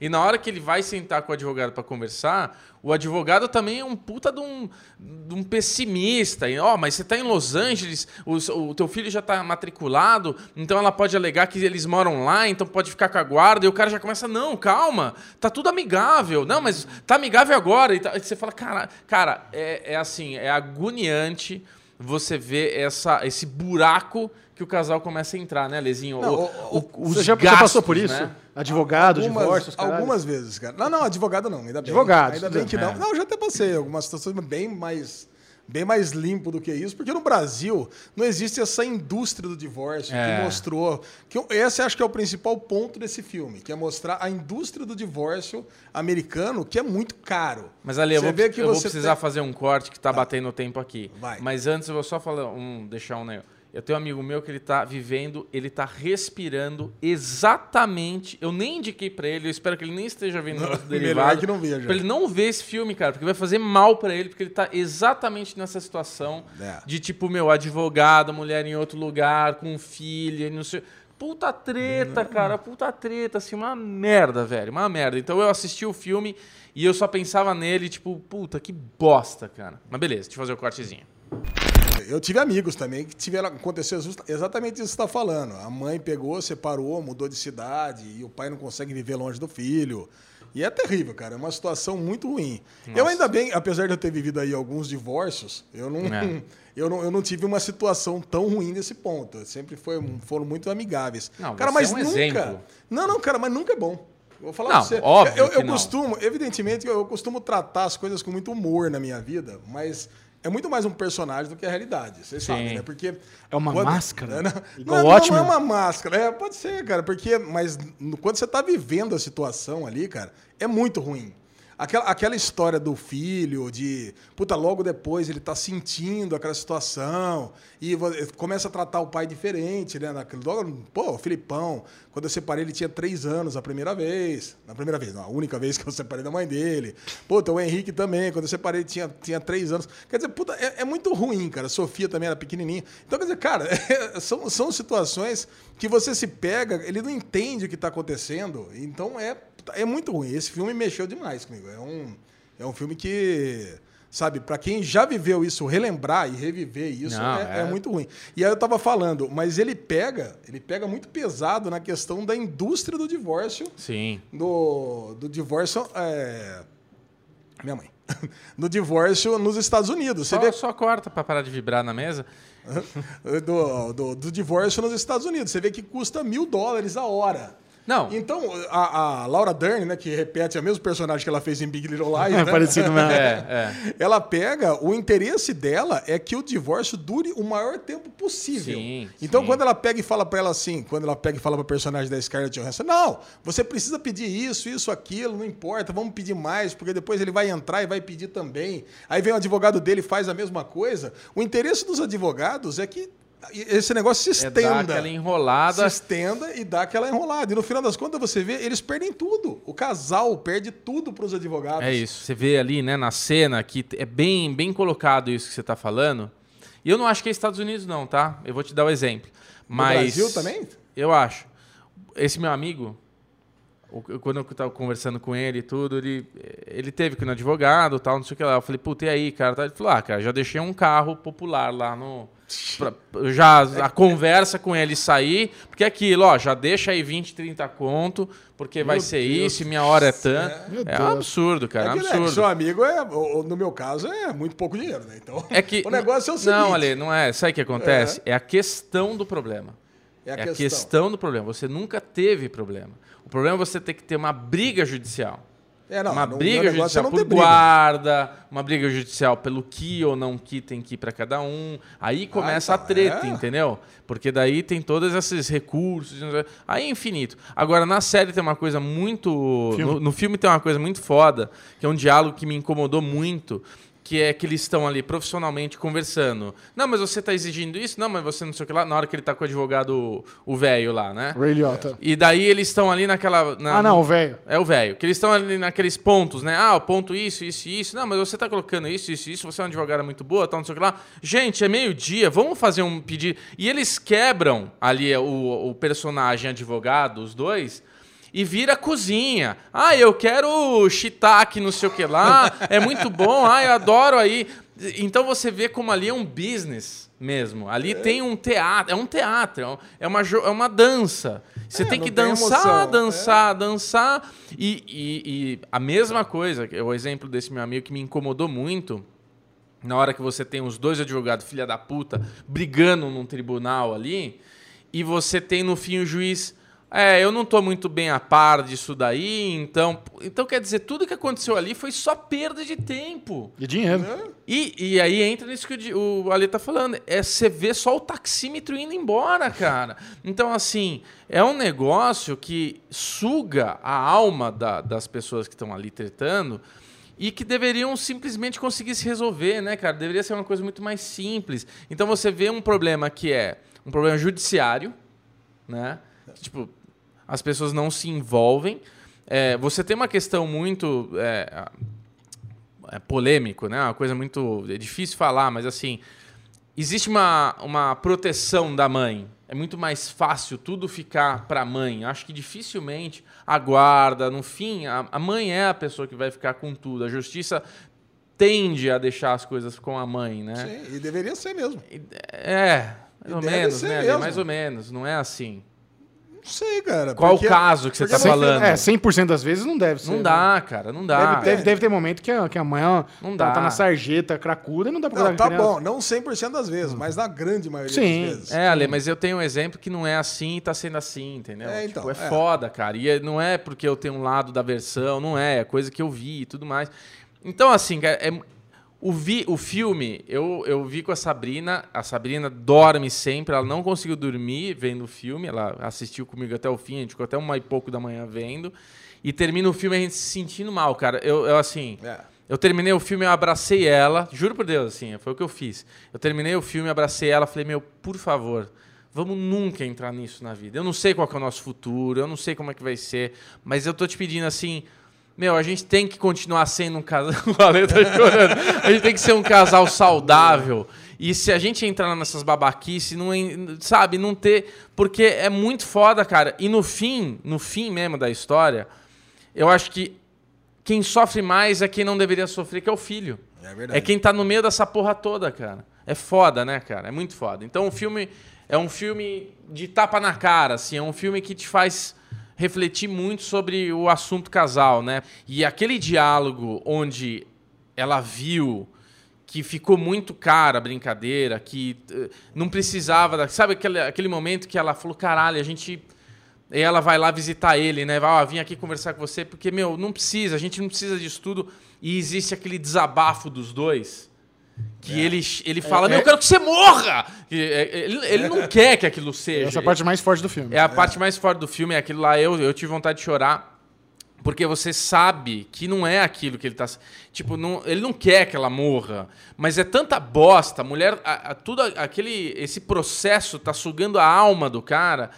E o cara passa pela cabeça dele. Não é que ele quer aquilo, mas passa pela cabeça dele. Puta, ela podia morrer, sabe? Tipo, é, cara, é- esse filme realmente ele é um filme muito forte. É um filme que acho que todo mundo tinha que assistir mesmo e refletir com a história. Após com a lesão, riu quando ele se corta com o estilete. Caralho, que Caralho, foda, foi velho. foda. Eu achei Que que, ele ia morrer, foda. cara. Eu achei que ele ia morrer. Não, não achei que ele ia morrer. Eu Não, achei que ele ia deitar na cozinha que- lá, caiu, morreu. Eu falei, só Eu faltava. falei, eu falei pra Sabrina, eu falei, puta, ele vai desmaiar, quer ver? Porque eu sou assim, né? Fiz um corte daqui, eu capoto branco Ó, no chão. História de um Casamento é filme de premiação. É. Inclusive, recadinho aqui, dia 5 de janeiro tem o Globo de Ouro 2020, Golden Globe. ao vivo e com exclusividade- na TNT e pelo segundo ano consecutivo, o seu querido Michel Arouca será o comentarista da premiação. Muito bom. Estou muito feliz que mais uma vez a TNT me deu essa, essa chance, essa oportunidade de comentar filmes e séries, né? Porque é uma premiação é, da- de- das duas artes que eu amo muito. E no dia 10 de janeiro tem o Critics' Choice Awards, que também é uma premiação que eu vou comentar. E lá em fevereiro tem o Oscar, que daí é o creme de la creme das premiações. Então, se você não costuma assistir Globo de Ouro, Critics' Choice Awards, dá uma moral, assiste lá na TNT, manda um tweet. "Ah, eu tô assistindo aí, queria mandar um salve pro Michel. Eles curtem quando tem esse engajamento. Eu sei que a galera do Derivado é ponta firme pra caramba. Então, eu espero todos vocês. Nós vamos estar em pausa no Derivado Cash. Sim. Isso que eu tô falando agora. Então, 5 de janeiro, 9 horas da noite, tem, tem o Globo de Ouro na TNT. E 10 de janeiro tem o Critics' Choice Awards também na TNT. E a Netflix não é boba nem nada, ela precisa manter o equilíbrio. Então, ela lança um filme muito bom com história de casamento e lança Esquadrão 6 do Michael Bay, né? Isso. Pra dar Vamos aquela falar. equilibrada. Caralho, Falar de velho. filme bagaceiro agora pra tirar os. Tira essa urucubaca aqui de nós, essa nuvem é forte o filme mesmo, Caraca, né? cara. Mas, cara, eu, eu vou tentar ser rápido aqui pra vocês falarem um pouco mais, porque eu odiei o filme. Pra ser sincero, eu não consegui terminar o filme. Eu não sabia se eu, tava, se eu cliquei errado e tava vendo Transformers pela metade. Porque, cara, parecia que eu tinha dado play no, no Transformers já começado, cara. Era todos os clichês de Michael Bay, explosão à torta direita, sem o menor sentido, um carro verde-limão brilhante, que não faz o menor sentido pra um carro de fuga. tipo, caralho, velho. É, é, é 30 minutos insanos, você fica sem ar e você não entende nada. Tipo, péssimo. E depois começa, sabe? Depois de 30, 40 minutos, começa a explicar o que, que é um, o que, que é o dois. Que... Ruim, ruim, ruim, ruim. Cara, Brilha. Eu, eu vejo um filme desse e eu fico em dúvida se eu fico ou ofendido ou admirado com uma bosta dessa. Porque é inacreditavelmente péssimo filme. É, obviamente, Michael Bay cheirado, assim, escalafobético, filmando. Ah, filma ali! Nossa, tem uma velha lá pra filma essa velha! Ai! Os caras ficaram um mês na Itália pra filmar só aquela primeira sequência de, de carro. Que, cara, é uma loucura sem tamanho. Uma Não- loucura nada sem fa- A tamanho. história é muito ruim, não faz sentido algum. Como é que. Vamos supor, como é que um bilionário some, não tem traço na internet, É. aí ele recruta os caras. É, é tudo muito ruim. Porém, eu não, eu não tenho como negar que em vários momentos eu fiquei impressionado com as cenas de ação. Sim. Eu falei, porque assim, tem uma tecnologia nesse filme inovadora que é os corpos voando do carro. Porque normalmente Não. o carro explode e se assume que o brother tá lá queimando. Mas não. Aqui os caras estão capotando pelo vidro pra tudo que é lado. É muito pesado. É, É, muito, foi. é muito bem feito. O cara do parkour, vários momentos achei emocionante. Então, Sim. assim, tem as pataquadas nesse filme que me pega. Eu acho tem uma- tem umas- divertido, entre É, aspas. tem Porque- umas coisas muito ridículas, Não, né, Michel? Aquela ce- cena do parkour que ele cai na piscina pra se proteger, o cara atira pra abrir o buraco e ele respirar, até aí vai lá. Só que na cena seguinte ele tá seco. Não, cara, tem Ele vários. tava de gorro, de roupa, Tem o cara tinha que vários tá pelo de menos continuidade. pingando. Tem vários erros de continuidade. Muito. né? Eles entram de dia, saem à noite, tá? É. Então tem umas coisas muito bizarras. Muito. Só que você vê um filme desse e você imagina, meu, quanto de grana eles gastaram nessa Nossa, porra, cara. Isso é absurdo. É um filme caríssimo. Flopado. É um filme, sei lá, de 150, 200 milhões de dólares. Olha quanta publicidade. Olha a Trouxeram o publicidade. Ryan Reynolds aqui. e aí elenco. o- você falou uma coisa legal, né? Nitidamente você vê que o elenco se incomodou com Eles, essa. o- eles odiaram trabalhar com o Michael É, Bay. então. Odiaram. Porque no painel da. o quê? Com Michael Bay. Odiar. No painel da CCXP, o Ryan Reynolds, ele falou: Ah, como é que foi trabalhar? Tal. Ele falou, cara, era, era insano. Porque era plano atrás de plano, era ultra cansativo. Né? É, Você via Os nitidamente o Michael- todos, né? Michael Bay não segue a ordem do dia. Os o, o ator chega lá pro set, não sabe o que vai filmar, porque ele decide filmar uma coisa ali. Ele tem 100 setups de. Imagina você tem 100 setups num dia. Nossa. Tem que trabalhar 15, 18 horas por dia, 5 dias por semana, não sei quantos meses. É um trabalho zoado, assim. É, E pra ter se um você, resultado ruim. Você precisa prestar atenção na- nas entrevistas. Porque, É. obviamente, os caras não vão falar que foi uma merda. Mas se você lê né, nas, na entrelinha o que eles estão dizendo, não, trabalhar com o Michael Bay é isso, é loucura. A gente não sabe o que vai filmar, é 15 horas por Você- É óbvio que a galera odiou trabalhar com esse cara. Odiou. É isso Só que aí. assim, eu acredito, a Netflix já tem algum, algum tempo tentando criar a sua franquia. Ter o seu Velozes e Furiosos. Eles jogaram lá o Bright do Will Smith também flopou. Ninguém gostou daquilo lá. Foi uma merda. É. Só vocês dois gostaram. Eu gostei. Aí agora eles estão tentando. De no... Esquadrão 6 é mais uma tentativa de franquia. É. Porque você vê lá que tem a- as outras missões que eles estão investigando. já tá? começou. Nos, nos, nos- É. Então tem as outras pitos, possibilidades. Mas, cara, un- unanimamente, todo mundo achou o filme uma merda. É. Porém, Eu não, achei, cara, eu não achei uma merda. Cara, mais de uma pessoa mandou mensagem que tava louca pra ouvir a sua opinião pra gente esculachar o filme. Ah, já, pô, já gostou. Porque vocês estão esculachando. Cara, mas a gente assistiu numa boa. Tava assistindo com meu irmão, tava assistindo com meus filhos Você lá. gostou? E a gente, cara. pra caralho. a gente viu lá, cara. Primeiro, teve a surpresa da morte do piloto lá. Você viu o irmão, o irmão Franco pobre morrendo logo de cara? Caraca, cara, eu fiquei surpreso com aquilo ali. Foi. Cara, então aí você explica porque que tem sete, né? Porque tem sete atores ali e um já. Já, Já já, já, era, já era da primeira vez. A história é ruim mesmo, né? Pô, derrubou lá o tirano e coisa e tal. Nossa. Puta. Não, não, não, não dá pra levar a sério. Mas a cena do cara que tomou lá o gás do dentista lá, que ele tá todo Ah, zoado, merda, atirando. Gostei. O cara, o cara tava no elevador, tirou a máscara por um segundo, não tinha nem gás no elevador. É, então, Os cara. caras mas- quiseram botar essa piada no filme, ele é completamente coerente com o que a gente tá assistindo. Não tem gás no elevador. Não é ridículo aqui. Faz o menor Eu sentido. nem entendi onde é que ele aspirou, mas tava Exato. engraçado. Mas ele tava engraçado, cara. Tava engraçado. Ele Ah, atirando. mas ima- engraçado. Imagina o assassino que tá subindo lá a, pra pegar o cara, tira a máscara e botar um adesivo pra ser engraçadão. Caraca, É. as duas meninas Porra. lindas demais da conta. Eu gostei. Eu, eu achei divertido Parabéns. o filme. Eu achei divertido o filme. Sua- a gente não deu nota. Sua nota primeiro pra história de um casamento. Sim. Cinco estrelas. É, eu dou quatro estrelas. Quatro estrelas? Esquadrão 6. Duas estrelas e meia. Ah, eu dou zero. Zero? Eu dou zero. ah, eu dou duas estrelas também. Eu dou zero. Caraca, duas. É um mau aproveitamento de elenco completo. Mal aproveitamento de ali. elenco, não tem ninguém Ah, brilhante ali. Ryan Reynolds, porra, o cara mas é ele foi bem- maravilhoso. ele cara. foi- ele foi é bem bom aproveitado, demais. ele teve um- Ah, Ah, ele é tipo o Batman da pobreza ali. E né? tem mais essa, né? Como é que um bilionário tem todas aquelas ah, habilidades de force, Delta Force. É. Lixo. Bom, enfim. Pra Perdemos concluir linha. a parte do filme, a Lesão e eu vamos assistir Entre Facas e Segredos. O que foi, Bobo? Não gostou de Entre Facas e Segredos? Tô, tô. Vamos, vamos. Caraca, Entre Facas e Segredos foi o melhor filme que eu vi, não. Fácil. Caraca, que, Que filme elenco. divertido, que elenco. Cara. É o, uma mistura de Agatha Agatha, Christie Christie com Sherlock Holmes. Ah, Caraca, cara, muito bom. Cara, é um, livro, é um livro de mistério em forma de filme. É. É muito gostoso. Cara, só que ele subverte o gênero quando ele, quando, ele, quando ele fala, quando ele mostra o crime nos primeiros 15 minutos. Exato. Caraca, Porque isso foi muito foda. a- Aquele crime lá do do velho que aparece morto lá com a faca já poderia ser né, o mistério do filme. Poderia. Mas não, ele é só uma camadinha. A primeira camadinha, mas você fala assim, caraca, mas como é que já sabe, já mostrou? Aí você pensa o seguinte, não, mas então não deve ser.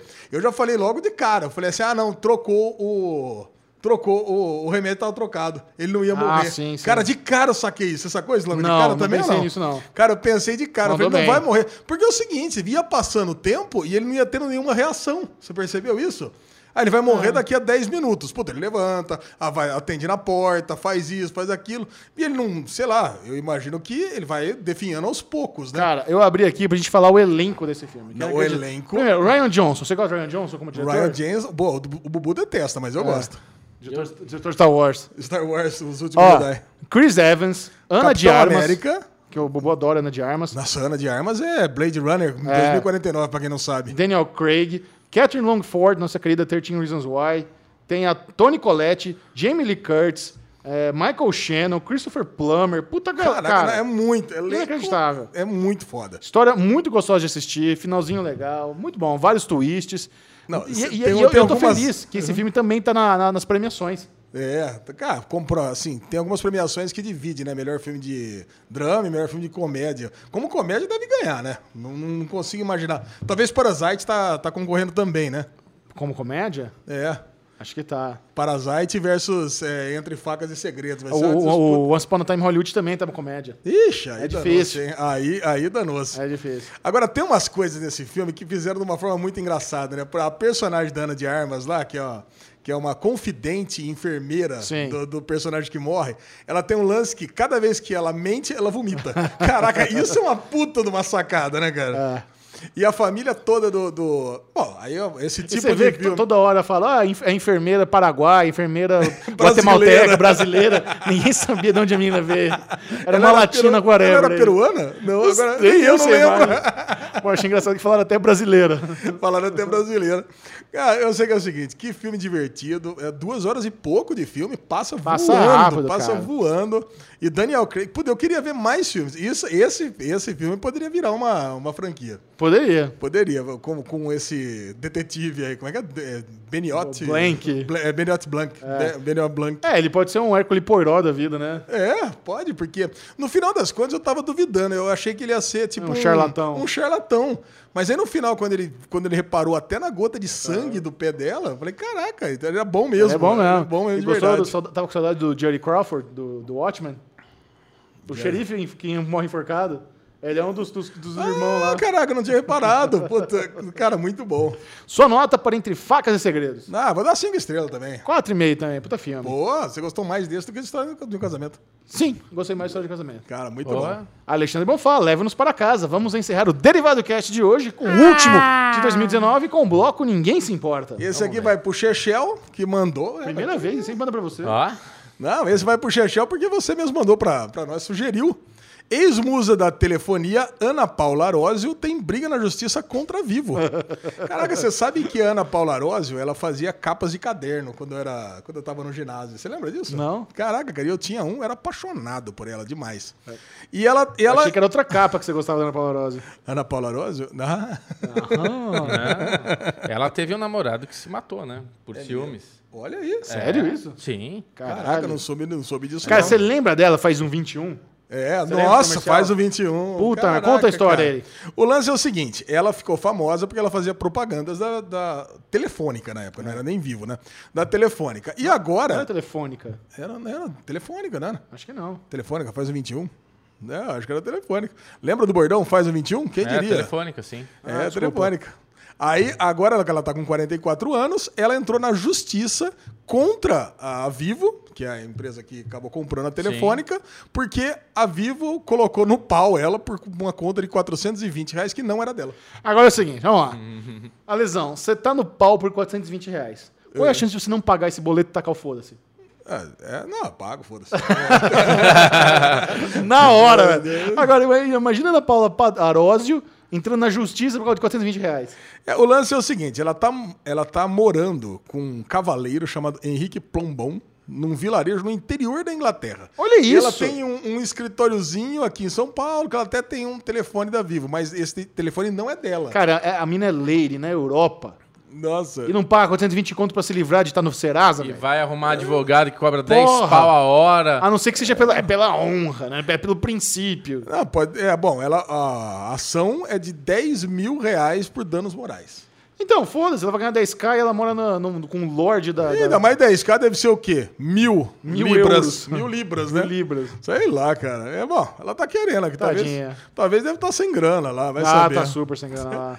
Bom, ela deve passar muito bem, viu, Bubu? Você Ela está preocupado. passa, A Ana Paula tá cabelinho curto, ó. Nossa, Ela ganhar os olhos. pra tomar um vinho Os olhos mais lindos do mundo, né, cara? Caraca. Muito bem, Derivado Cast encerra sua programação em 2019. Muito obrigado a todos que acompanharam esse delicioso podcast.